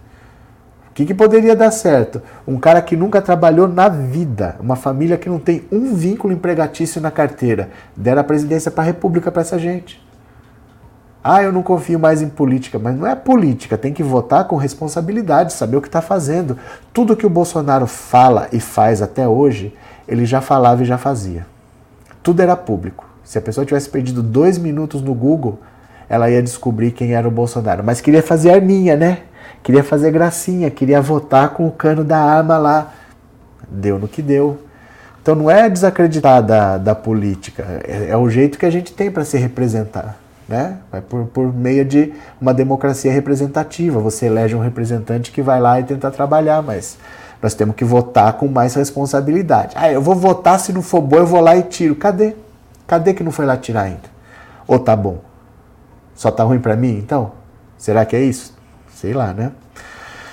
Ai, ai, ai. Professor, assistiu o que o Lula disse no evento da campanha Lagoa sobre o sequestro do Abílio Diniz, desnecessário prato cheio para a oposição cair em cima. E, Guilherme, olha, eu vou falar uma coisa para você. É, o Lula, ele fala muito de improviso. E o Lula é muito espontâneo. E ninguém manda no Lula. Então não, não adianta também a gente se preocupar, porque o Lula vai falar mesmo ele fala as coisas que vem na cabeça dele e ele está com o eleitorado consolidado há muito tempo. Praticamente, ó, eu vou mostrar, eu gosto de mostrar isso aqui porque quer ver? Olha. Dá uma olhada, ó. Isso aqui são projeções de segundo turno entre Lula e Bolsonaro desde, deixa eu tirar aqui da frente, ó. Desde março de 2021 até agora, ó, até abril, não tem o valor de maio porque eu já tinha esses dados aqui. Em março de 2021, o Lula, que é o vermelhinho, ultrapassou o Bolsonaro. Isso foi em março. Quando chegou aqui para agosto, ele superou 60%. Isso desde o ano passado já. Já vai completar um ano que o Lula está no patamar de 60% e o Bolsonaro está abaixo de 40%. E nesse um ano, o Bolsonaro já foi para Paulista chamar o Alexandre Moraes de canalha, já ameaçou decretar golpe de Estado, já ameaçou fazer um novo AI-5 e já assinou uma carta pedindo desculpas e já deu induto para Daniel Silveira. O Lula já falou de aborto, o Lula já trouxe o Alckmin para ser vice. Nada disso mudou. Nada disso impactou. O público já se decidiu há muito tempo a partir do momento que o Lula recuperou os direitos políticos, ele ultrapassou o Bolsonaro e está acima de 60 em projeções de segundo turno. Isso não muda. As mudanças que aconteceram no primeiro turno é porque mudou o cenário. Entrou Sérgio Moro, depois saiu Sérgio Moro.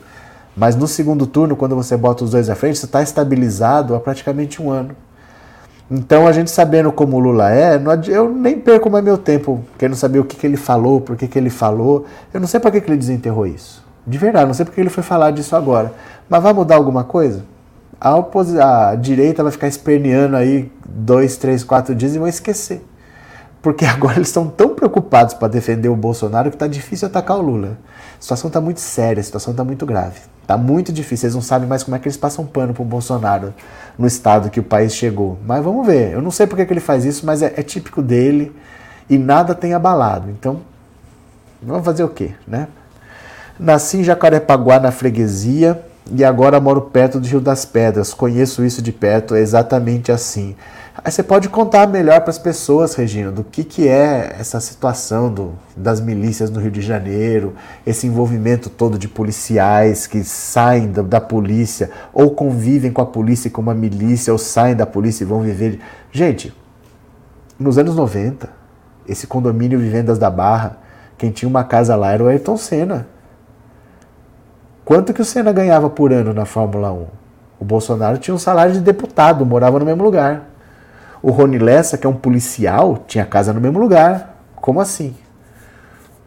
Como que um policial mora onde consegue morar o Ayrton Senna, por exemplo? É meio, meio, meio estranho, né? Então a gente tem que levar mais a sério essas coisas, porque não é uma questão de direita e esquerda. A bandidagem que envolve a família Bolsonaro é muito pesada, né? Heleno, boa noite, General Heleno, bem-vindo. Uma pergunta, porque só agora eles ficaram bravos com o preço da gasolina, só neste ano subiu 41%. É porque assim, a economia brasileira, para que serve um ministro da economia? Qual é a função de um ministro da economia? O ministro da economia tem que pensar basicamente, vamos simplificar, em duas coisas. Ele tem que pensar na produção que tem que pensar assim, olha, é, como é que eu faço para a empresa produzir mais, para ela contratar mais, para ela vender mais, para ela trazer mais dinheiro para o país, para o agronegócio, né, para a pecuária, pra, como é que essa gente toda produz mais? E tem que pensar no trabalhador, como é que eu emprego esse cara, como é que ele paga imposto, como é que ele banca a previdência, como é que eu gero economia para ele comprar do comércio, o comércio comprar da indústria É, é isso que ele tem que preocupar. É para isso que serve da Economia. Nós temos um ministro da Economia que só pensa no mercado financeiro. Só está preocupado com o investidor.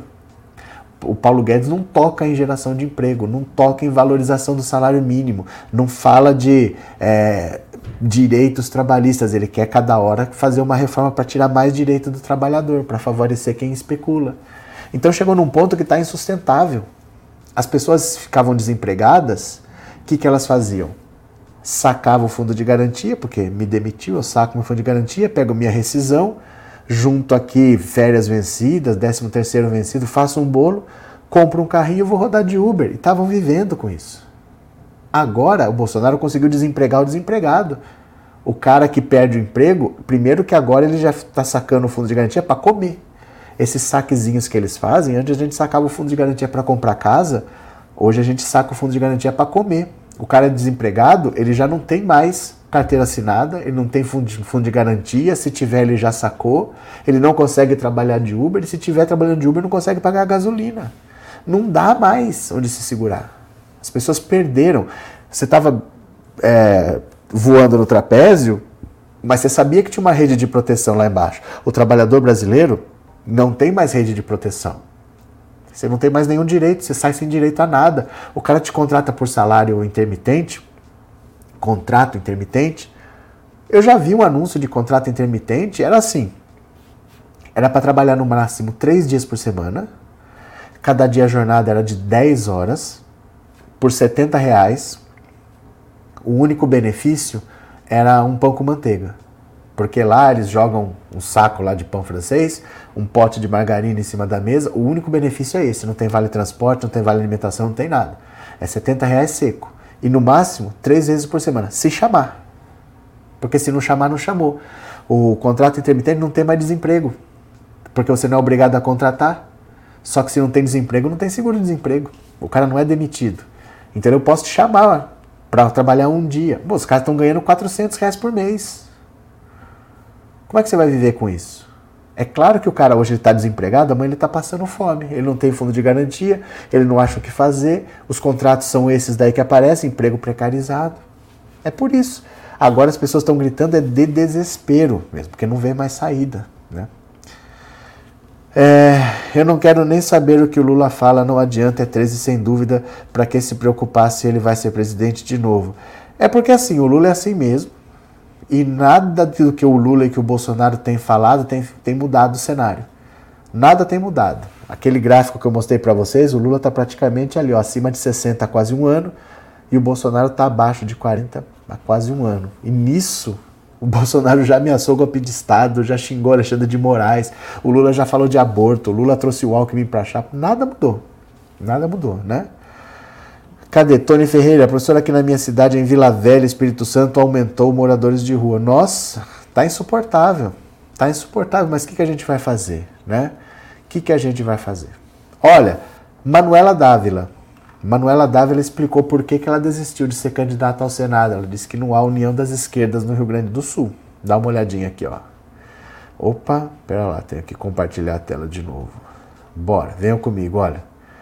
Manuela Dávila diz que eleição por rotina é, deixa a eleição por rotina de ataques e desunião da esquerda. Olha, a ex-deputada federal Manuela Dávila, do PCdoB, diz que sendo candidata ou não, os ataques a ela e a sua família são permanentes e que sua decisão de não disputar carga esse ano resulta de uma combinação: as ameaças e a desunião da esquerda no Rio Grande do Sul, Cotada para tentar uma vaga no Senado, ela que foi vice de Fernando Haddad na corrida presidencial de 2018, chegou ao segundo turno na eleição para a Prefeitura de Porto Alegre em 2020.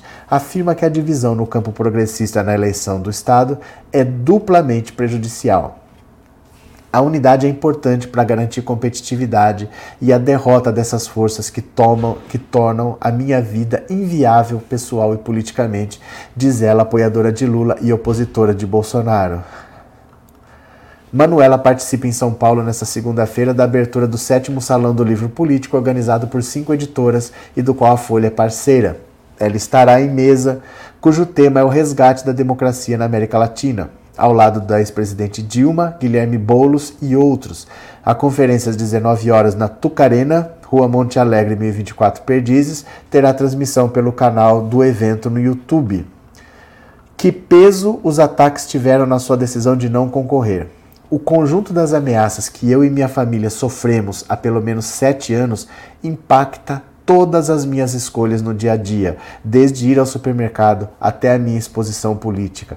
A primeira razão para minha decisão de não concorrer é a de que não conseguimos construir no Estado uma unidade razoável no campo progressista, com três forças disputando: Edgar Preto, do PT, Beto Albuquerque, do PSB e Pedro Ruas, do PSOL.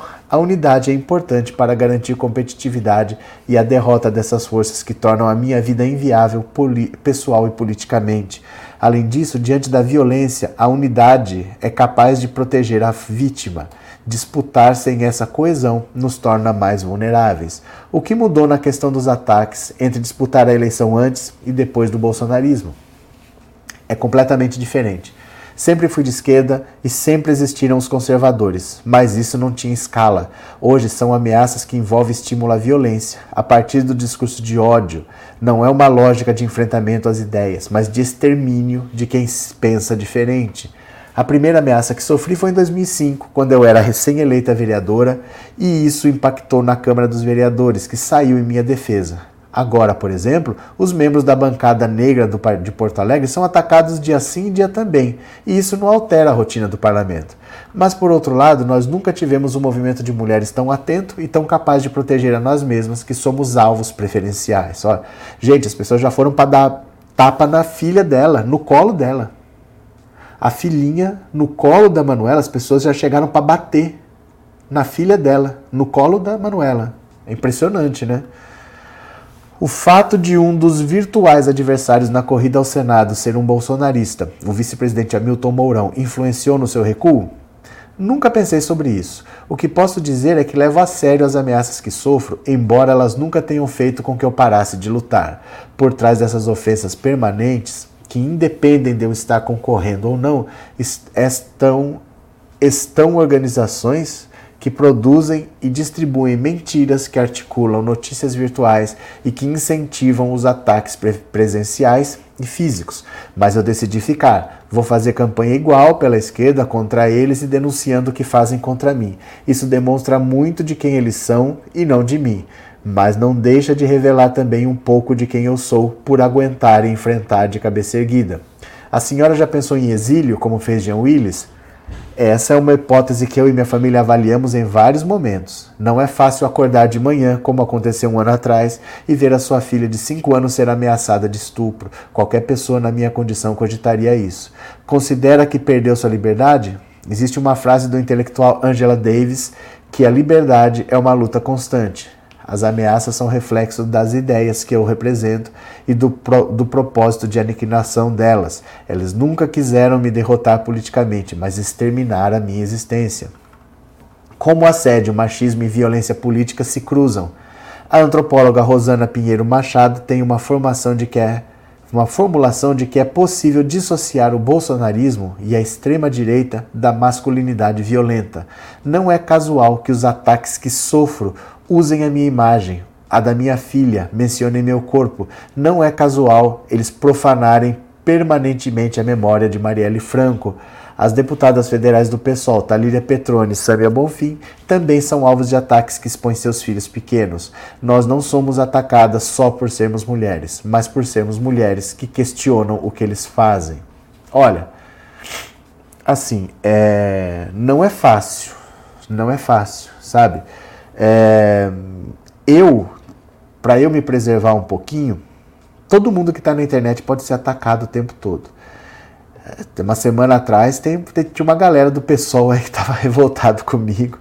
Tem uns ciristas que de vez em quando aparecem revoltados comigo, mas comigo é diferente.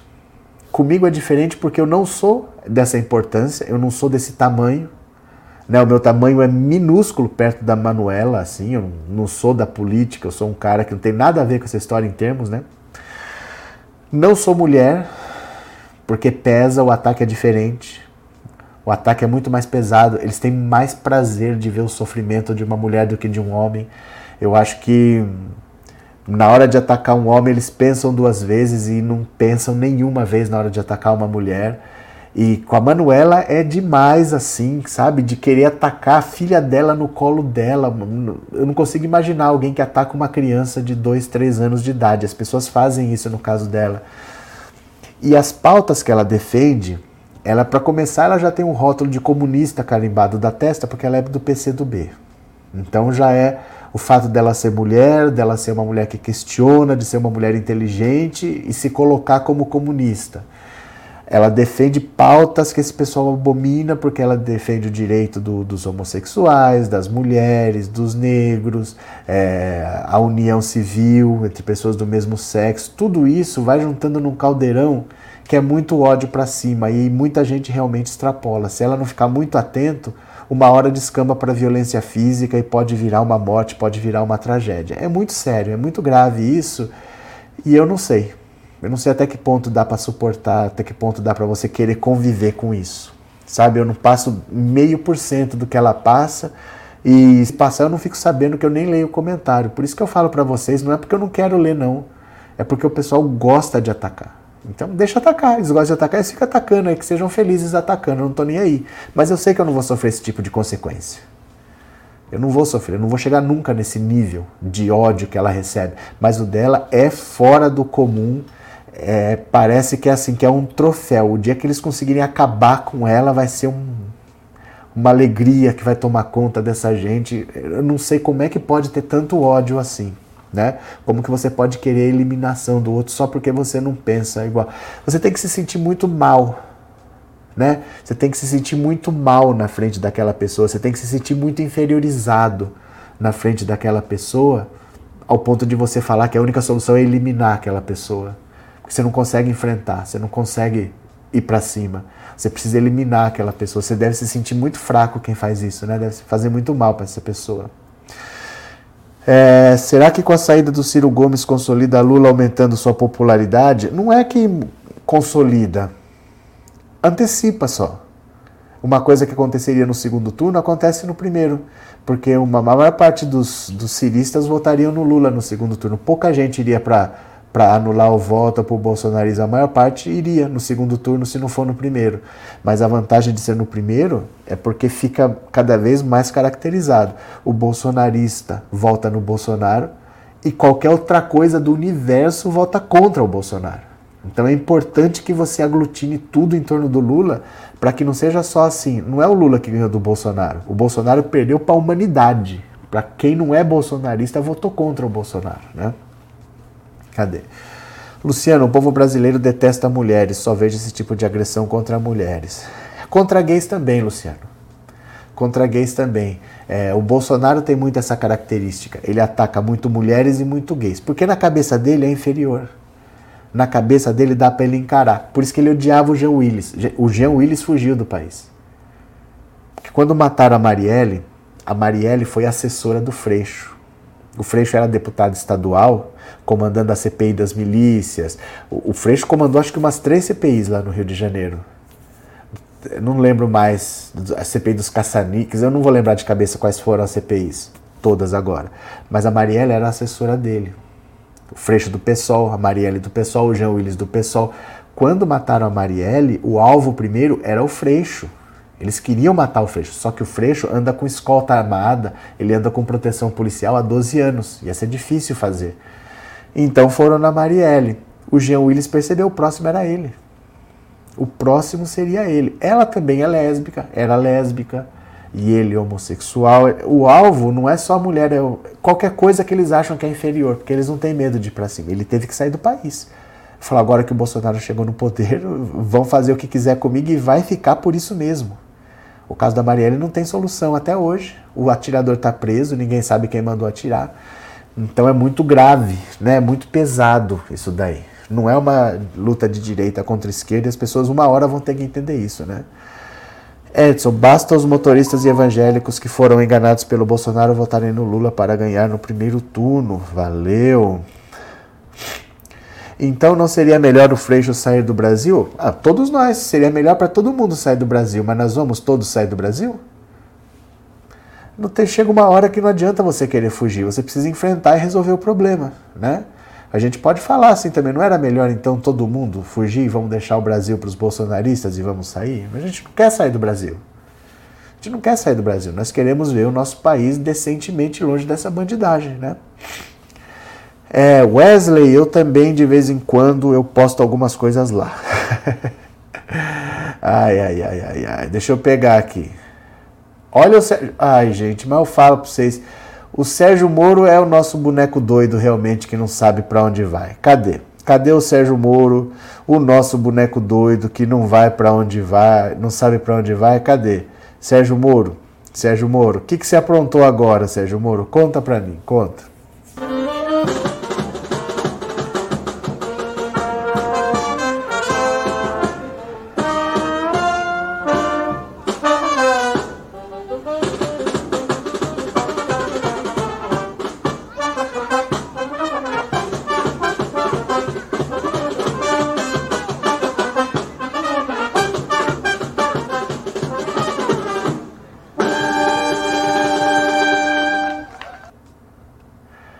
Sérgio Moro, nosso boneco doido que não sabe para onde vai. Agora que ele voltou a ser paranaense, né? Porque ele é ex-juiz, ex-ministro, ex-paranaense. Agora ele é ex-paulista também, ele voltou a ser paranaense. Ele disse que quer retomar a Lava Jato. Gente, eu não consigo acreditar que ele fala isso. Que ele quer retomar a Lava Jato. Olha, vamos entender uma coisa: juiz não combate corrupção. Juiz não combate violência. Quem combate a violência, quem prende bandido é a polícia.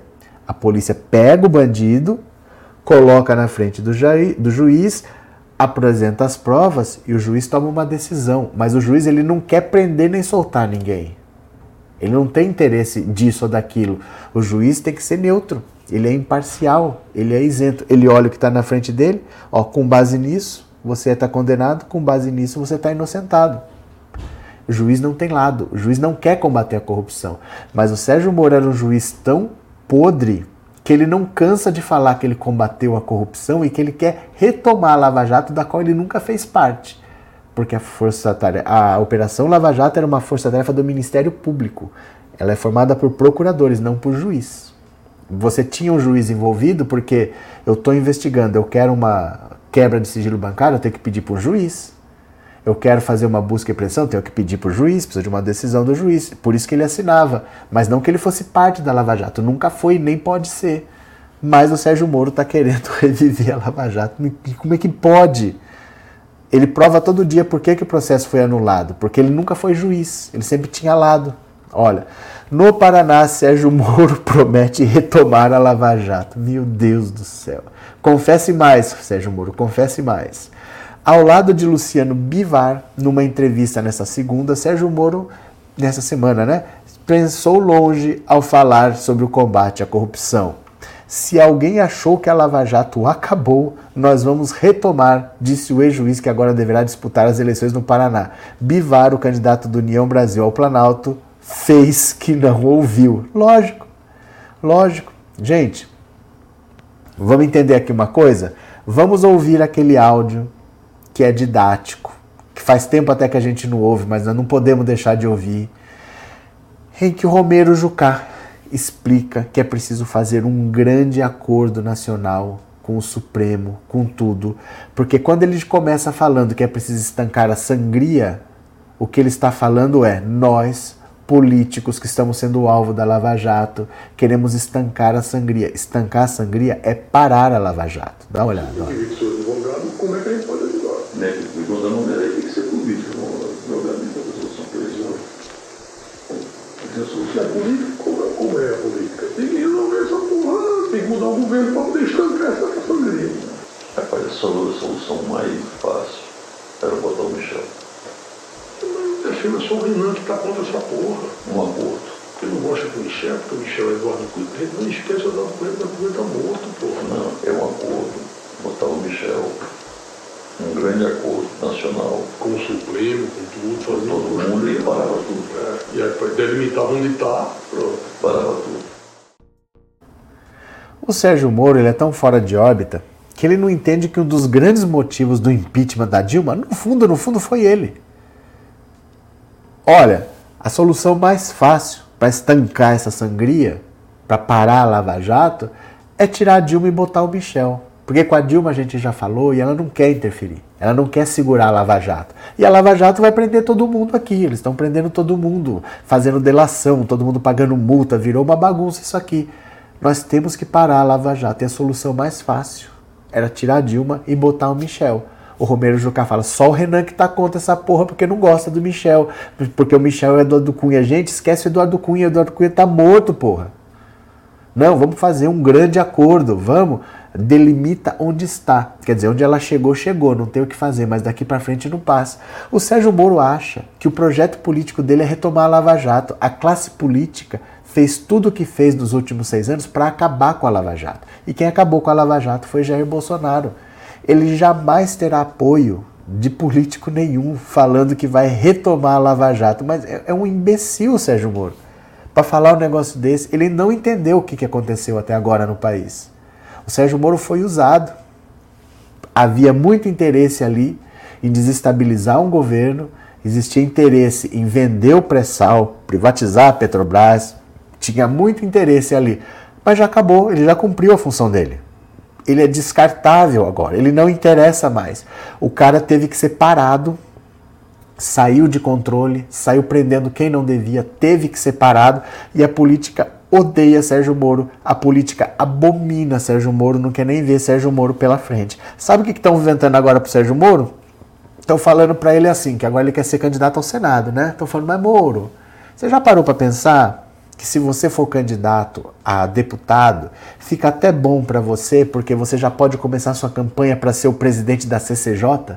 da Comissão de Constituição e Justiça, esse é o cargo para você. Estão vendendo para ele que ele tem que deixar de ser candidato a deputado para ser candidato, perdão, que ele tem que deixar de ser candidato ao Senado para ser candidato a deputado, porque aí ele pode virar presidente da CCJ. Ele nunca vai ganhar presidência de CCJ nenhuma. Os políticos odeiam ele, detestam, ninguém vota nele, ninguém aceita o Sérgio Moro com poder lá dentro. Ele vai ser o deputado mais odiado se ele vencer. Ele não percebeu ainda que ele está sendo usado, porque ele ainda tem uma certa notoriedade, ele pode puxar votos para o partido. É só isso. Eles querem que ele seja candidato a deputado para eleger outros deputados. Mas o que eles preferem é que Sérgio Moro desapareça. O, o União Brasil odeia Sérgio Moro com todas as forças, né? Afinal, quem é o responsável pelo grande acordo? Acho que foram os banqueiros. Não existe o grande responsável. Vários interesses. Porque a classe política sabia que depois da Dilma viriam mais dois mandatos do Lula e que ninguém mais tirava o, o poder do PT.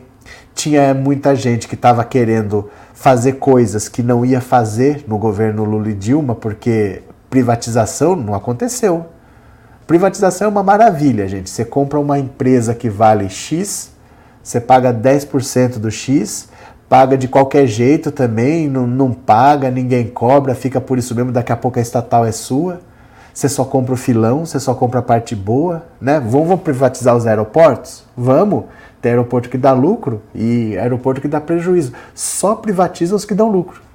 Aí depois eles inventam uma estatal para cuidar dos aeroportos que dão prejuízo. Aí depois de botar dinheiro, dinheiro público, dinheiro nosso, e esses aeroportos passam a dar lucro, privatizam também. É assim que eles fazem. E isso não ia acontecer no governo do PT. Então, para muita gente interessava tirar o governo do PT, mas o sonho deles era tirar da esquerda e jogar no colo da direita. Jogaram com tanta força que caiu no colo da extrema direita. Isso aí não estava combinado. O sonho era que ele tivesse caído no colo do PSDB. Nossa, se fosse PSDB, já estava privatizado o ar atmosférico, a gente estava pagando para respirar. Então esse é era o sonho, que vencesse o PSDB. Mas se não, podia ser o DEM, podia ser o MDB, mas não, não rolou. Acabou vencendo o Bolsonaro e deu no que deu, né? Cadê? Pedágio só em rodovias novas ou reformadas. Olha, do jeito que são feitos os, os modelos de privatização no Brasil, tudo sempre encarece e tudo sempre piora.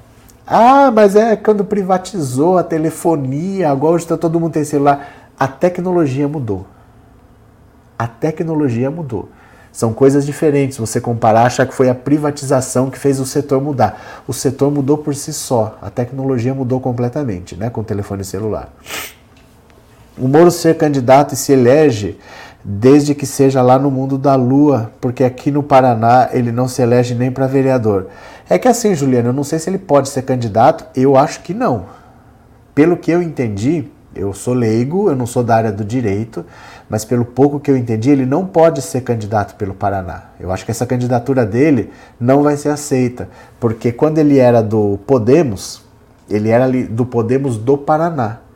E de, desde 2006 que a legislação entende assim: se você é de uma região, de um estado, você só pode disputar naquele estado. Então ele era do Podemos do Paraná, ele ia ser candidato pelo Paraná à presidência da República e era dirigente do Podemos do Paraná. Na véspera, podia mudar de partido até 2 de abril. Na véspera, o que, que ele faz? Muda. Ele sai do Podemos e vai para a União Brasil. Mas aí ele se filia à União Brasil de São Paulo para ser candidato em São Paulo. Aí falaram, também não é pela presidência, não. É Senado, mas o mais certo mesmo é deputado. Ele ia ser candidato por São Paulo. Aí barram a transferência do domicílio eleitoral dele, que são coisas diferentes. Uma coisa é a filiação partidária, a outra é o domicílio eleitoral. Hoje, o Sérgio Moro tem domicílio eleitoral no Paraná, mas tem filiação em São Paulo. Ele pertence à União Brasil de São Paulo. Desse jeito, ele não pode ser candidato pelo Paraná. Ele não pode ser candidato por São Paulo porque ele tem domicílio no Paraná. E ele não pode ser candidato no Paraná porque ele é filiado a um partido na regional de São Paulo.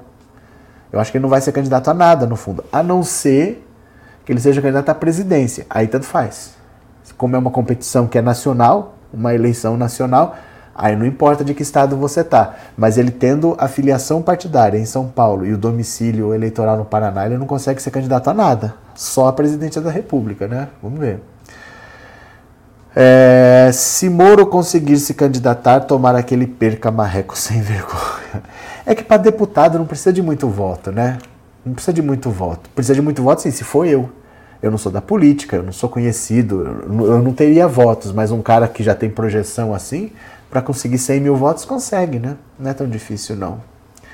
No mundo paralelo dele, se vê como um herói, um deus do, do Sérgio Moro, o Sérgio Moro acha. Ele acha que ele é o grande defensor da, da, da liberdade, que combate a corrupção, quando na verdade, gente, juiz não combate corrupção. Juiz não tem lado. Juiz não está contra ninguém. Se ele não está contra ninguém, ele não tem lado. Não tem nem o lado, nem o certo nem o errado. Mas ele não tem lado. O juiz é imparcial, o juiz não tem lado. Né? Deixa eu ver aqui se alguém fez algum pix. Vamos lá, eu vou ver se alguém fez algum pix, porque está na hora de começar a encerrar aqui, ó. Deixa eu ver. Opa, bora, bora, bora.